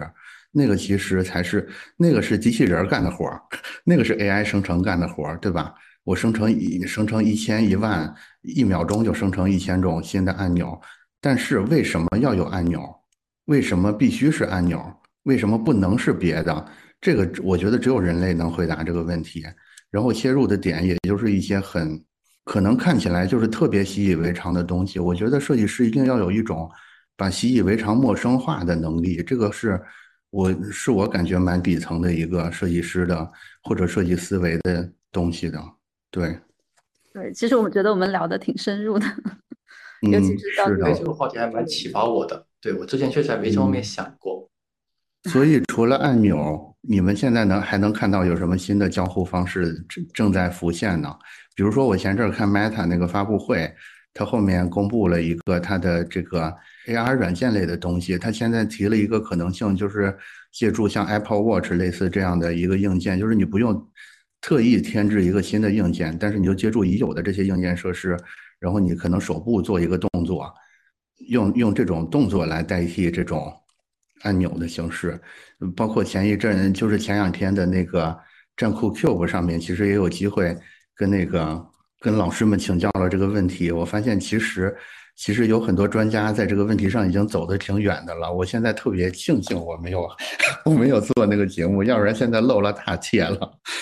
对，所以按钮的问题，你们有什么有什么想法或者有什么观察没有？三鱼先来吧。呃，既然是我引起这话题，那我去说一下吧。嗯，可能因为我们涉及的业务领域的话，对于创新这一侧，更多的是基于业务场景去解决问题。我可以说一个让我印象非常深刻的点，那它并不是在我看来，并不是一个全新的解法或者是全新的交互方式，比如说像 button 这种很很原始的、很传统的方式。可是我拿这个案例来给团队讲过，让我印象非常深刻。因为大家真的去在业务线中，在公司中做设计的时候，你会发现有很多的局限性，比如说我们的开发资源，比如说我们的一个上线的期限，比如说我们的这个投入的一个情况，对，等等。那我曾经有一次在那个淘宝，我是从阿里出来的嘛，所以我会看我在淘宝的那个退货的这一个这一个操作栏里的时候，你会发现它有几个字段会需要输入，其中第一个应该是说它的那个。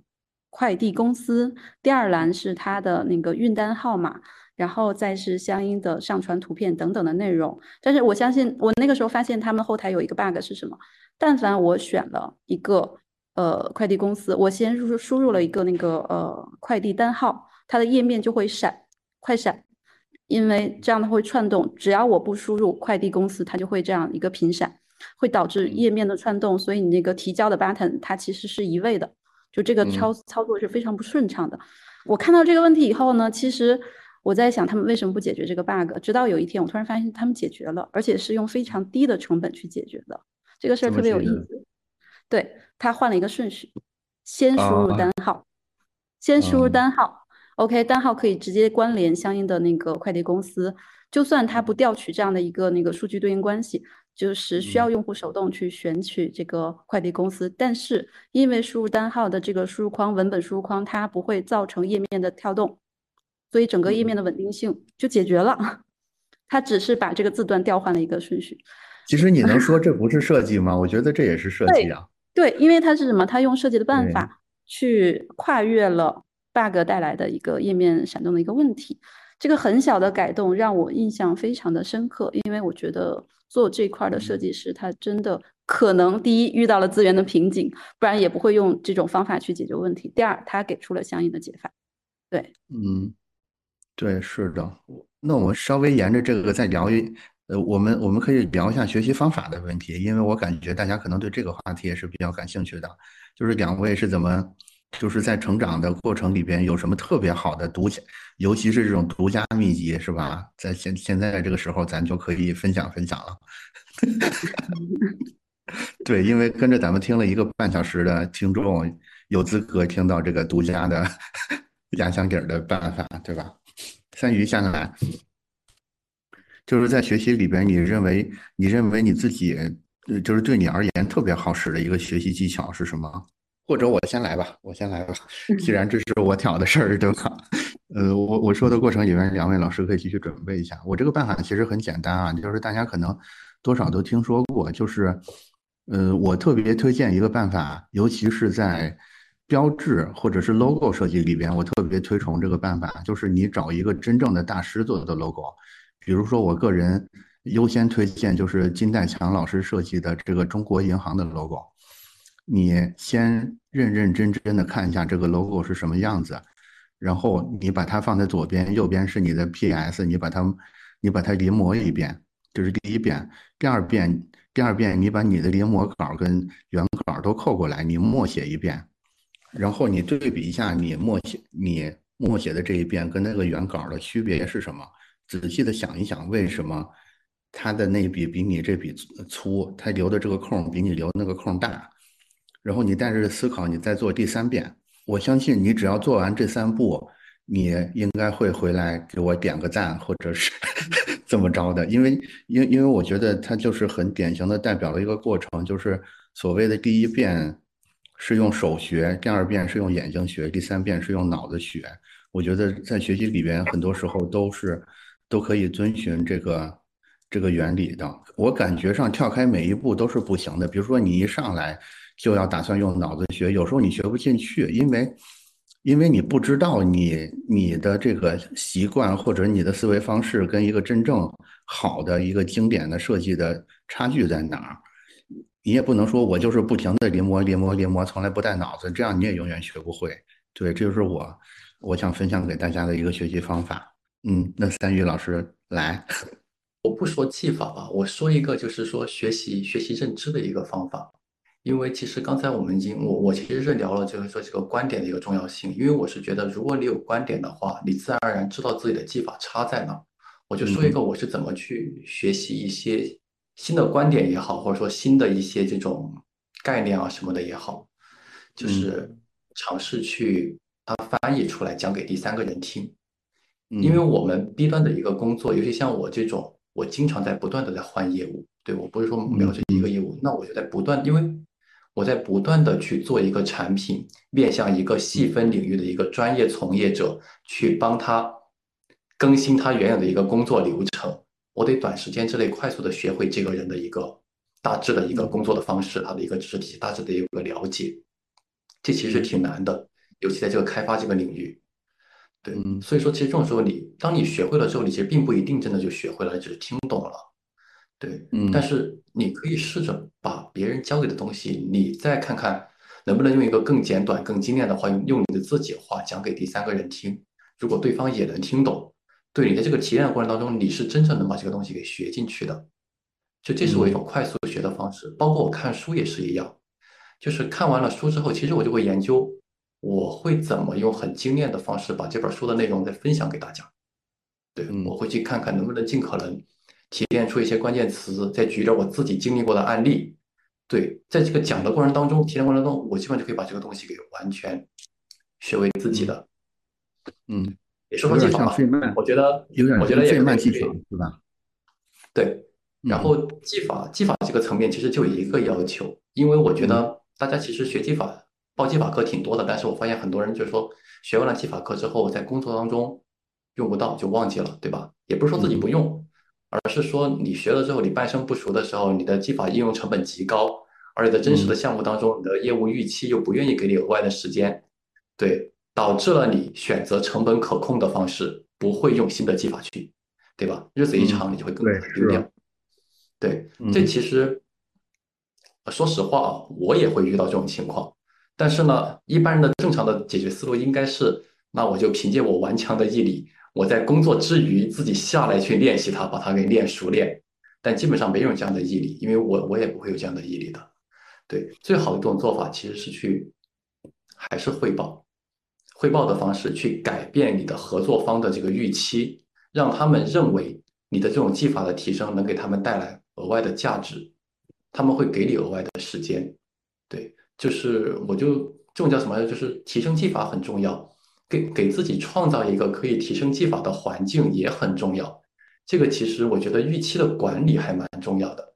就是我的技法之所以能练起来，是因为我能够有机会在工作中用它。对，但在工作中用它的前提就是业务方认为这很重要。嗯，对他愿意给我时间让我去研究这些东西。对，并不是天生的，并不是他突然觉悟了希望我去学习。对，毕竟发给发给我工资，没人愿意这。这事儿了，但是对吧？你得去管理一下预期，但这个东西展开的时候就多了。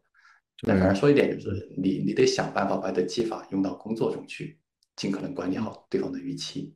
让别人为你买单。我觉得，我觉得三鱼今天晚上的分享其实一直有一个沟通这个关键词在贯穿，贯穿始终啊。从一开始的提出观点，到后面的费曼学习，到到后面的刚才说的这个这这种像需求需求管理吧，对，其实好像都是跟沟通相关的。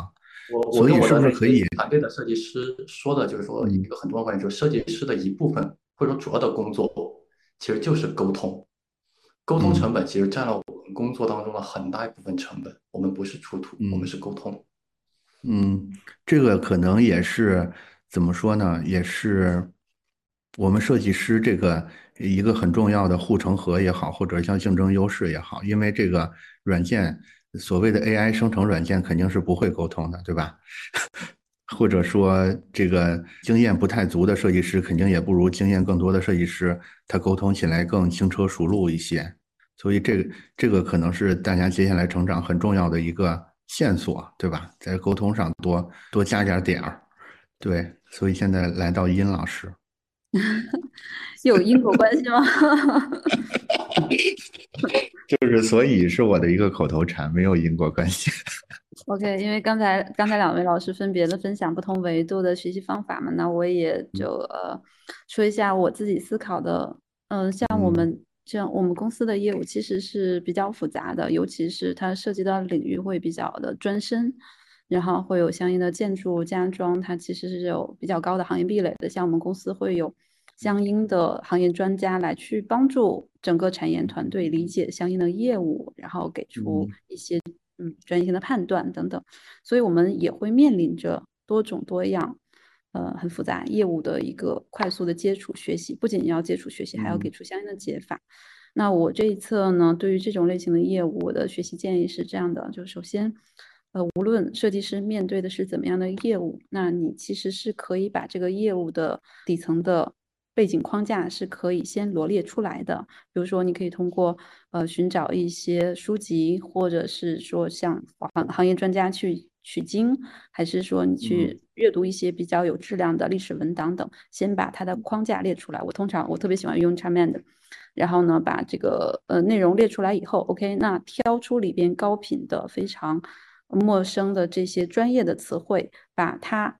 逐一解决，然后逐一击破，理解深呃理解透它们的含义究竟是什么，再去带着这样的一个整体的框架和。比较专业的、具备行业属性的内容，再去接触你的业务，然后再去学习，我认为是比较事半功倍的一个方法。对，这个也可以给大家做一个参考。嗯，我觉得这个可能同时也是用来判断一个，比如说学习教程或者是一个老师的成色的办法，就是他一上来他跟你讲的东西是什么，他他开课的第一课讲的东西是什么，对吧？他是不是有能力？去帮你找到你现在要学的这个知识，在整个这个行业或者是在市场或者是在这个学术体系里边的定位，他说能帮你定位到它，然后他有能力用准确的精炼的方式告诉你定义好它究竟是什么。我觉得第一课你基本上如果他能把这个任务完成的比较好的话，大概率他是个比较靠谱的老师，对吧？是的，就像我们看一本书，它是不是值得读，好不好？你可以先看它的一个目录，是作者是用怎样的框架穿起来它的整个的一个知识体系的，然后以怎么样的方式进行一个信息呈现的，其实你就基本上知道它的这个方向和内容是不是值得你学习和去深入解读的。嗯，这个这个其实也是也是刚才提了一嘴的，就是我们在学软件的时候，其实可以学这个软件它背后的那个。方法论是什么，对吧？比如说，比如说 Photoshop 的方法论就是用层来解决嘛。你的画面这么丰富，我我要把这么丰富的元素弄上去，有什么办法呢？那我就做一个洋葱皮，对吧？每个洋葱皮上画一部分，然后把它叠在一起，是不是就把问题解决了？它其实，其实我们有可能从学的时候，老师就告诉我们有图层这个概念，我们没有往深处想。但是你仔细想想。它是个挺巧妙的办法，就是我特别，我我我最近特别喜欢举那个例子，因为殷老师是理科生啊，我跟三鱼我们都是艺术生。我举我班门弄斧举一个理科的例子啊，就是这个例子要说明的是我们怎么从一个平平无奇的或者看起来很枯燥的事情里边学到真正的思想的或者是创意的那个精髓是什么。这个例子就是大家跟我一块儿回忆一下，我们怎么计算一个三角形的面积。对殷老师来说这是小儿科，但是。对 对，对，底乘以高除以感谢一下你的帮助。底乘以高除以二，这个办法其实非常的巧妙。也也就是说，假如说我没有想到这个办法之前，我们能想到的办法就是感觉很难处理啊。这个三角形，你你它是变化的多端的，对，变化多端，而且你感觉。那个线段又是斜着的，你是不是还要测量一下那个斜角是多少啊？就感觉好好惆怅，好愁人。但是有了底乘以高除以二，就是底乘高除以二这个办法，它其实包含着非常非常大的智慧在里边。它就是它就想你能不能转念一想，它其实这个三角形，它你把它你把它沿着边放在一个正一个矩形里边，对吧？然后矩形中间中间画一条辅助线，你会发现它不就是。两个矩形组起来的嘛，然后两个两个矩形各除一半，不就是这个三角形吗？对，所所以所以我觉得我们不要瞧不起一些司空见惯的东西，包括这些这些软件什么的。有时候你真的要到这种像殷老师、酷家乐的这种软件制造商的角度去想，你真的碰上这个问题之后，你究竟怎么去解决？有的时候这些厂商的这些科学理科生们真的是很聪明的，我不觉得他们在思。设计思维上不足，反而是他们，他们可能更有设计思维，对吧？就是你要学会把一个很复杂的问题给它，给它换成两个很简单的问题，或者你需要这么灵光一现，然后就把这个问题解决。就像刚才那个殷老师说的，那个退货，退货那个把位置换一下，问题就解决了，对吧？这个这个，我觉得这个可能是我们在学习里边。反而很容易被我们忽略，同时又很有价值的东西，对吧？嗯嗯，那咱们把剩下的时间给到听众，看大家有什么问题要问两位老师。零到一的活动有时候很难去梳理出整体，怎么更好的整理方案？哎，啊，我问我的，我想想，这是个啊，对你来，这个问题肯定是问我的了。嗯，好，我跟你们说一个方法吧，很好用的一个方法，就比如说以前啊。我做一款那种就是面向测试同学测试软件性能的这样的一款工具，对，一听起来就是一款非常麻烦的一个工具，对吧？对，然后我一开始去跟那个测试同学沟通，他打开电脑开始给我演示，来，首先我们要拖入这样的一个素材，然后什么什么什么的，对，然后开始就现找一个素材，对我听着，而且他因为他是那个就是说那个产品的体验也不好啊，什么的，开发自己先写了一个原始的版本，先自己凑合着用的，对吧？听不懂，我就说完全听不懂。对我直接把他打断了。我说：“你你别这样给我讲，你给我讲了我也会忘记的。你要不你下来给我录个视频。”嗯，对，就直接是这个产品的这个负责人。对，不管他是用原型图也好，还是说这个产品有个零初始版本也好，对，给我录一个视频。他就是这个用户。一般来说，他这个产品经理是这个用户。对，以一个用这个产品解决任务，用一个用户的一个核心任务为案例，帮我录这样一段视频。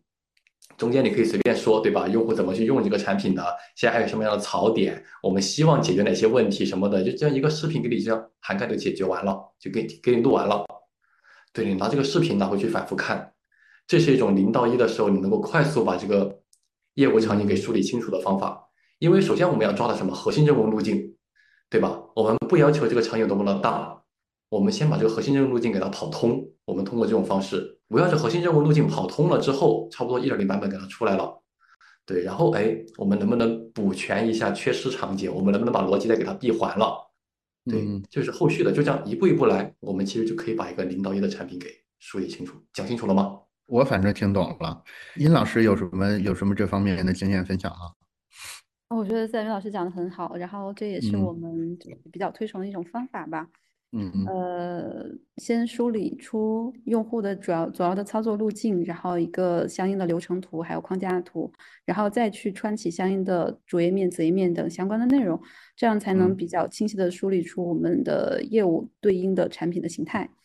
对，然后在此基础之上呢，我觉得可能还要去多跟业务方去交流，比如说你要搞清楚他所谓的零到一解决的问题究竟是什么，他的业务目标是什么，因为有时候他给出的解法，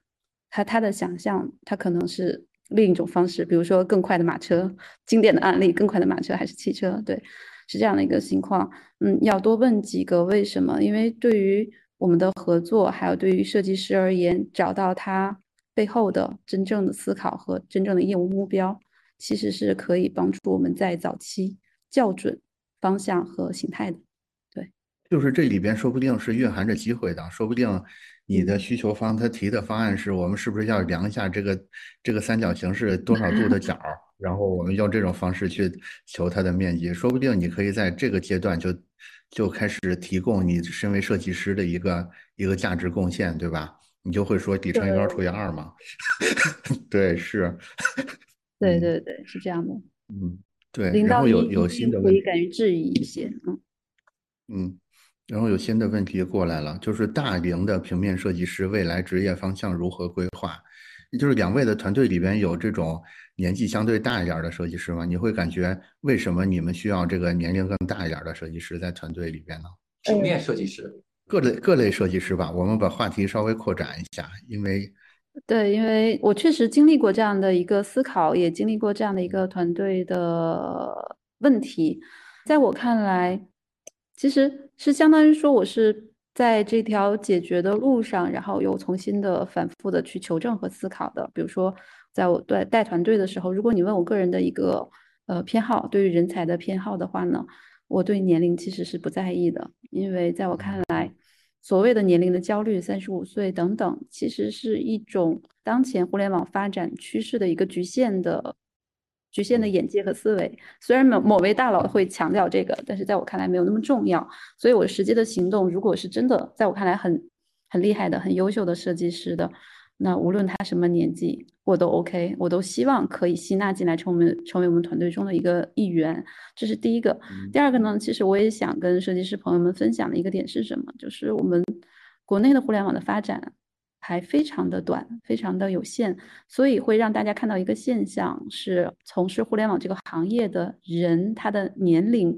其实并不大。现在是九零零零后为主，然后八零后会成为一些呃管理者，但实际上我周围、我身边或者是我曾经的同事有很多七零后，可是在此基础之上，他们其实是站在第一波红利的情况下进入的这个行业，随着时间的推移，那这些人依然会有一定的。起的比例留在这个行业中，也有一定的比例选择其他行业，但是选择其他行业的角色不见得都是被动的，他们可能会有自己的一个考量。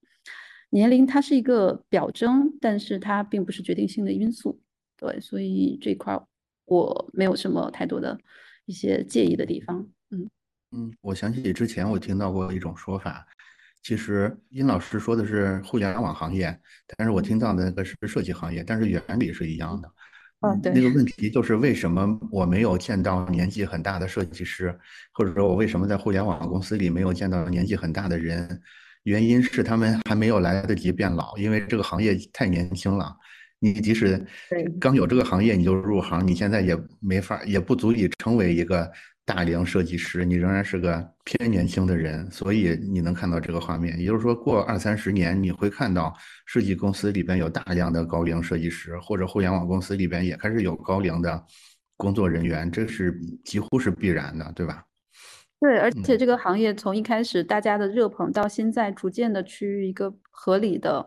一个状态，虽然。可能很多人会觉得是寒冬，但是在我看来，它是一个趋向合理的一个状态的。那在这样的过程中，我们的角色也好，职能也好，它会逐渐趋于一个比较平衡和科学的一个状态了。年龄也好，或者是能力，它在能力之上是不是问题的？在能力之对对能能力之外，它不是问题的。对，所以对于设计师而言，还是要还是要可以拿得出手的。对东西，嗯嗯，我来说刚才那个话题啊，嗯，就刚才那个问题，嗯，其实其实我的观点可能会和殷老师有点不一样，包括和对，就和你有点不一样。嗯，因为提问的这位同学，我觉得他可能真的是感受到了年龄的压力，而且我觉得互联网当中相当一部分人是感受到了这个年龄带来的压力的，而且确实存在，确实存在。但为什么会存在呢？其实我我我有去思考过，因为就是一个，因为现在比如说大家都在说这个三十五岁淘汰是吧？你没有办法不去正视它，因为这东西它。既然大家都在说，嗯，对，它真的就真的是存在的。因为目前很多互联网设计师，尤其是体验设计师，他的能力模型专精的深度并不高，就是他和一两年工作经验的人在能力模型上拉不开差距，这就是他的职业寿命短的原因。因为我觉得很多时候三十五三十五岁的焦虑的原因，也是因为他们发现，哇靠，现在新毕业的孩子。三 D 啊什么的就已经做得很好了，对吧？而且还特别的年轻，然后特别的能拼，对。但是其实我我想说的就是一个行业，它这它会不会焦虑，完全取决于它专可专精的深度有多少。就这种可专精的深度，并不是你的自我较劲，并不是我自己强行去深度思考，那就叫可专精，而是你专精完了，你的深度思考有没有人愿意为你买单？就像最早期的建筑行业，我猜的啊。最早期的建筑行业应该应该是只画平面图，对吧？大家关注的就是这个工程能不能够实现出来。突然某一天有家公司特别的卷，哎，它横空出世，我画成了三 D 图，我做成了这样的一个立体的模型，对对吧？非常的酷炫，哎，明显的这个设计质量比别人高了一截儿。结果他们在这个提案的当中，可能就干掉了别的这些建这些室内设计的工作室，于是导致了大家都对这个设计提高了要求。其实它变相的是提高了对这个设计师的要求，这个设计师就需要更长的培养周期，掌握更深的技能，也就代表了这个设计师有了更长的职业寿命。你看现在不焦虑的职业，往往都是因为他们那些职业他们的专精深度够高，他们工作十年的和工作一年的能够明显拉开差距，所以他们不焦虑。而设计师目前的能力模型，就说实话，我觉得还是一样，就是说回到最后还是沟通。推销这个话题，就是有没有人愿意为你的深度思考的价值买单。当人们愿意为你买单的份额越多的时候，你就会越来越延长你的这个职业寿命，你就不焦虑了。嗯，如果人们始终只为你那原始的，你只只为你的出图的那个界面买单，嗯，大概率对。因为为什么我说 UI 设计师比较多了？因为就比较一下吧，UI 设计师跟运营设计师的培养周期。UI 设计师大概四个月，满打满算四个月就能培养出师，就可以上手工作了。你运营设计师，你好歹还得学美术吧，对吧？嗯。造型能力你起码得一年起步。嗯，对。所以说运营设计师的培养周期会更长，所以他们其实焦虑感就没有 UI 设计师那么大。对，就一个行业，你学的东西越多，你的专业壁垒越高，你可专精的深度越多，且有人愿意为他买单，嗯，就不焦虑。哎，专业壁垒这个词，我觉得，我觉得可以作为我们再深入聊一聊的点。你认为专业壁垒是什么呢？就是我们之前，就是这个也是我们今天选这个话题的原因。就是我们感觉现在其实在一个转折点上，就是在这个转折点之前，我们会认为我对很多，尤其是复杂软件的掌握会是我的一个壁垒。但是我感觉以以最近这段时间为限吧，之后可能这种东西逐渐就不构成壁垒了。那构成壁垒的是什么？我相信三鱼一定会说是沟通，除了除了沟通之外呢？对，认知，对吧？对，认知。嗯，认知，你能你能稍微解释一下吗？就是比较笼统的一个概念嘛，其实就包含了你的观点，包含了你看待事物的一些方法，啊，或者说就包含了你嗯一切吧，其实。嗯，反正技法只是其中的一个层面，或者说它只是我表达自己观点的一个层层面。嗯嗯，对，其实我稍微放飞一点，稍微放飞一下啊。其实我们所谓的这个认知，它的涵涵盖真的是非常大的。我们仍然仍然扣一下今天的主题，所谓软件。其实我觉得我们我们当然可以在直观上看到软件经历了一些变化，比如从一开始。这种工程师思维很重的这种软件，变成了上一个时代越来越复杂的这种超复杂的这种设计软件，到现在变成这种超简单的，就是越来越越傻瓜化的这种设计软件，我们会感觉这个背后是科技的进步，但其实也是一种社会思潮的流变。我最近在看那个韩炳哲老师的那个叫《倦怠社会》那本书，我觉得正好跟他归纳的三个时代其实是可以暗合的。也就是说，最早那个时代可能叫规训社会，也就是说，社会的主流是所有人都要服从。都要按照某一个规则去行事，然后他总结的第二个阶段叫做功绩社会，就是所有人都想去建功立业，去做出呃去获得自己的功劳，然后就是所谓内卷的社会。然后他，然后他会认为现在逐渐进入到一个所谓倦怠社会，就是大家都已经。对规训就是规训，你也规训不了他。你问他想不想立功，他也不太想立功。就是大家就进进入到一种所谓躺平的这种状态。其实我们会看到这些软件的变化，其实它背后是有这种社会思潮或者是大家价值观的这种变化在里头的。所以你说设计的外延能外延到什么程度呢？我会认为我们今天有聊到数学，对吧？也聊到这个社会学，对吧？其实这些都可能成为你去。你提出一个很好的设计观点，提出一个优质提案的一个出发点，就是如果你现在脑子里边有这种规训、功绩到倦怠的这种，有有这么一个思考的框架的话，你可能更能做出一个符合现在这种社会潮流的好设计来，对吧？那我们继续让殷老师。呃，我可以讲一下吗？因为刚才我突然想到一种比较好的一种方式来形容这个认知了，就其实沿着你刚才那个话去讲吧。嗯，比如说，比如说大公司里面有一句话非常的政治正确，就是我们的一切要以数据为准，嗯，对吧？嗯，这句话应该是我觉得所有的大厂都用数据去衡量设计的价值，这句话应该是很难去被反驳的，非常的政治正确，真的正正确吗？嗯，对吧？就像刚才我说的，从零到一的东西，认为不太正确了，可能，嗯，对对，其实我会说它不太正确，但你怎么去反驳它？如果你读过实用主义的话，你其实可以对，你知道这是彻底的经验主义，对吧？它其实是不合理的，它早就在哲学界已经被反驳过了。就是很多时候，可能你读的还不一定是设计方面的书，你读点哲学方面的书，你能够把大厂这种看似正确的但是它能反过来给你带来在设计领域的竞争优势。对，我能够因为画在画外，实在诗外。对很多人反驳不了这个问题的话，他就只能抓破脑袋想办法用数据证明自己的价值。但是设计是一个很难证明价值的，因为设计它想产，它不是直接产生价值的这样的一个职业，对吧？比如说我们做产品体验设计，我们是需要开发给我们还原出来才能产生价值的，我们间接产生。如果我们是做的是创意设计、运营设计，我们还需要依靠市场的推广，对吧？依靠它的售价这样的一些推广政策什么的，才能间接产生价值。我们的价值永远是跟别人绑定的，我们是摘不清楚的。所以数据验证其实不一定能够验证出我们的价值来，但你如果反驳不了你的认知，如果反驳不了这个观点，你就只能被这个观点压迫着。所以殷老师，你现在是能反驳这个观点，还是仍然被这个观点压迫着呢？首先，可能我并不是被这个观点压迫着，因为在我看来，用数据来其实说话，应该这么说吧。刚才孙云老师说这个情况怎么说？数据是你刚才那句话是什么？啊，我这样说吧，我会说，殷老师可能不会被压迫，因为对于一款成熟的产品，数据已经比较好看了，它有一定的用户基数，它很容易拿到数据。科学性了，是吧？对，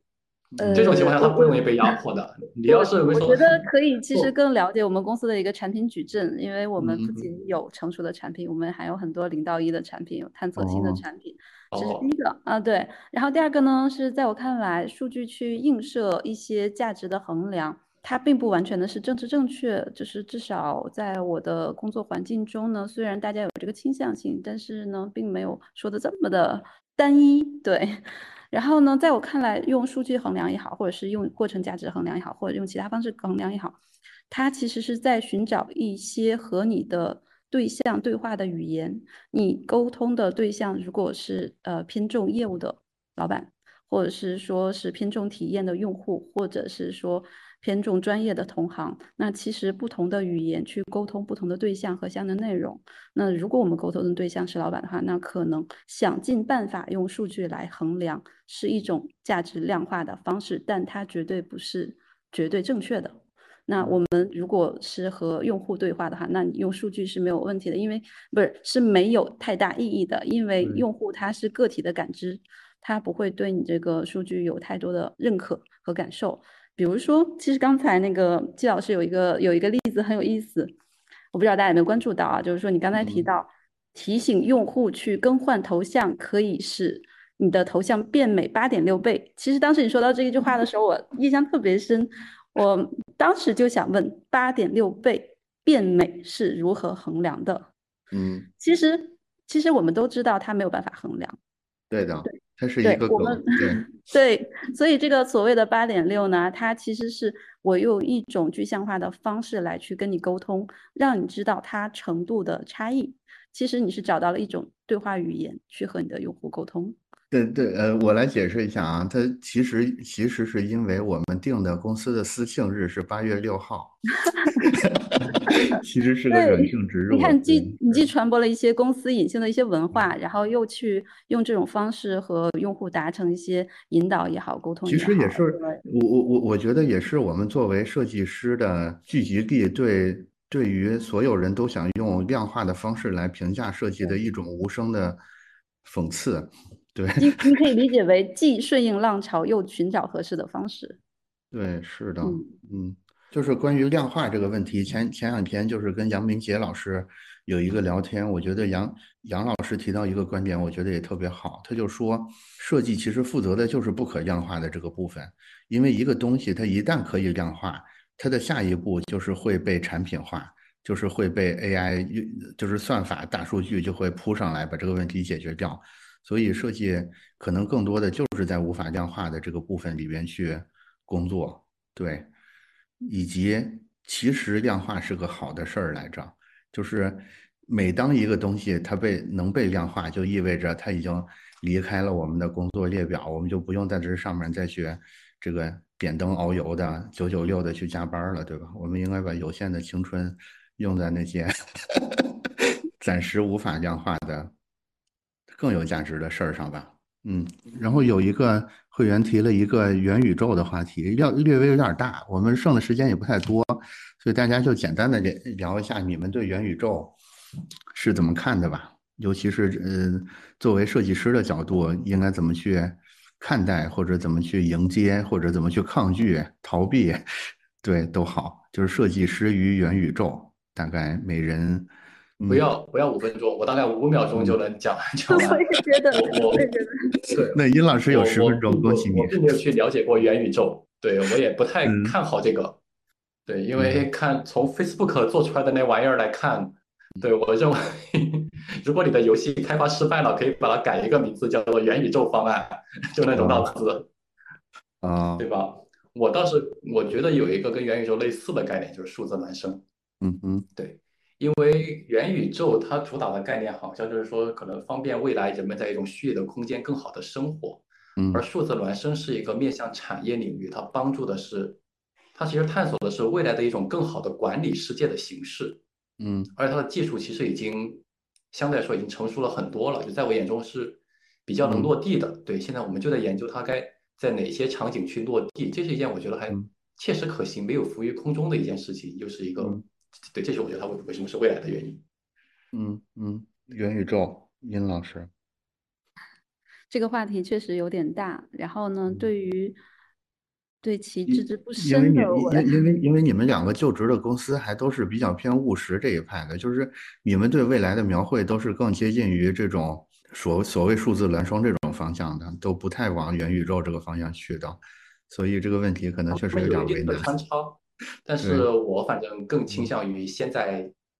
产业领域去运用，应该不会先在消费领域去应用。殷老师也这么觉得吗？其实我觉得任何新鲜的事物，它都是一个流变的过程。然后呢，无论我们面向的对象是谁，都可以从底层逻辑去看待、抽离，然后去思考它。比如说元宇宙这个概念，它其实是为了去解决一些现实世界中无法完成的，或者是需要延伸的内容，从而存在的。那在这个情况下呢，我们就是在我看来，去面向新生的事物，然后用一些能找到一些供应的、通用的方法去给出相应的解法就已经是 OK 的了。就像我面曾经面对 C 类业务，后来面对 B 类业务，然后像我们公司在做 SaaS 类业务，不停的去切换相应的业务的模块一样，其实它的载体在变化，可是我们的思考的方式、解决问题的手段，然后其实是完全可以去延续和借用的。呃，刚才我听到这个词的时候，第一反应也是元宇宙和数字孪生，其实他们是用不同的嗯方式来去解决类似的问题。对，那这一块儿，对这一块儿，我是觉得，呃，作为一个传统行业去做数字化转型的一个公司的嗯设计师的话，我还是希望更多可以看到在技术应用在产业和实践中的一些引领。无论是公司也好，还是说一些政策也好，还是一些产业也好，可以让我们呃去判断是否要去融入进去，是否要去做贡献。现在大家突然就开始问很多问题了，但是但是我们也不好弄得太晚，所以大家可以加一下我们那个直播的微信群，对，然后后后面后面老师们会继续在里边再跟大家交流，我们的直播后面也会有。更多的直播在在继续的做，对，所以两位老师，我们来做一个 ending 吧。别了吧，我最不擅长这种了。那还是殷老师来。我觉得你对女士的尊重体现的淋漓尽致。嗯，殷老师那个说完，我我来做最终最终的那个 ending。嗯嗯，这个环节其实没有在准备的列表之中。嗯。呃，是这样的，就是之所以有这样的场合去和设计师朋友们去交流，我相信是无论是平台还是参与的我和三云老师，我们都希望可以给大家带来一些思考，以及抛砖引玉的去解决一些问题。在这个情况下呢，我觉得可能有一个词要有一个概念要跟大家分享是什么？就是设计心态。设计心态这个其实来源于一个精益设计，就是我们在硅谷的一个嗯设计的一些方法。那在为什么要提出设计心态呢？除了我们的所谓的技巧、方法论，还有我们所对应的业务以外，站在一个设计师的立场，既然行业的推动存在了这样的一个角色，那站在这样的一个立场上，我们怎么去看待、面对和解决我们所面临的多种多样的情况和问题？我是希望大家可以去更好的 open，以及去调整自己的一个状态，无论是说我们。其实刚才咱于老师讲到了一个非常重要的环节是什么？沟通。沟通其实它是一个闭环，有沟有通，还有反馈。那它也是设计心态中的一部分。我们要以怎么样的沟通的方式，然后影响力的传播，以及看待事物的方式去做相应的工作内容，其实是可以帮助大家去度过当你认为比较艰难的时刻。现在你可能一个艰难的时刻是你要判断是否某些软件需要学习，我学习的深度是怎样的。下一个你可能遇到的一个困难是说，我究竟是否要深耕我所在的职能领域？那再下一个环境，你可能要再去面对我是否要去往管理方向去转型等等。每一个环节都有新的问题存在，那你有相应的坚定的一些判断意识和设计心态，我希望是可以帮助大家度过一个又一个难关的。嗯嗯嗯。是的，其实这个也是，也是我们要做这个系列直播的原因。因为，因为怎么说呢？我相信有相当一部分设计师，他平常所处的这种工作环境里边是没有很多其他的设计师的。有可能你身边其他做设计的小伙伴就一两个人，甚至公司只有你一个设计师。其实，我觉得我们做作为设计师平台的吧，我们有这个义务，其实也有这个能力去给大家提供这种。这么一个场景，就是你能看到说情况跟你类似的，或者是嗯已经遇上过你你面临的问题的，或者他已经嗯遇上过你未来要面临问题的这样的人，我们能有这么一个机会，大家都是吧坐在这儿，然后嗯有两个人说话，但是更多人可以在评论区里一块互动这种方式，然后大家还是巩固一下我们作为设计师的这种自我认知是吧？设计心态 还是。还是还是要保持住的，因为这个，我觉得我们我们做设计的一个天生的职责就是要去创造变化，所以我们在心态上就更更加应该拥抱变化，而不是说当环境出现变化的时候，我觉得我们如果还自称是设计师或者是设计职能的话，我们应该表现出一种欢喜雀跃的、跃跃欲试的状态，而不是一种害怕恐惧的状态。害怕恐惧是其他职能的事儿，好吧？对，这就是我我最后想说的。然后，那今天我们就聊到这儿。谢谢两位老师，有机会我们还是可以找机会再深入的聊一聊，包括我的播客等等之类的。然后两位老师也继续在站库保持活跃，然后尤其是库加勒那边，我听说也有很多很棒的设计类的文章，包括你们内部的这种学术分享，其实也可以多发到站库这边来。其实我们的呃公众号的粉丝量很，然后和阅读量都很高，阅读量已经有一百五十多万了。然后季老师的呃邀请，我们很荣幸，我们后面会继续在站库去深耕。嗯，好的，那就这样，谢谢，拜拜，拜拜。好了，以上就是这期开始于设计软件，后来又聊到了设计师面临的竞争环境以及应对问题需要的能力模型。最后又回归到设计师的核心竞争力究竟是什么的一次直播。由于时间的关系啊，大家能感觉到很多地方我们都没有深入的去聊。但是两位老师他们看待问题的视角和解决问题的很多思路，我觉得都给了我很大的启发。不知道对你们来说是什么感觉？未来有机会的话呢，我也争取邀请到两位来到设计几何，我们对这次直播里。提到了，但是没有深入聊透的一些话题，可以展开一个更深入的聊天。如果你觉得这期节目对你有启发，或者有可能对你的小伙伴有启发的话，请关注我们，然后转发这期节目给需要的人。我们接下来也会继续在设计几何里更新《得赞漫游指南》系列的直播节目。如果你想看视频回放或者图文版的内容的话，你可以在站酷漫谈的站酷账号。或者是公众号，或者是视频号上来获得相关的内容。那好，那本期就这样。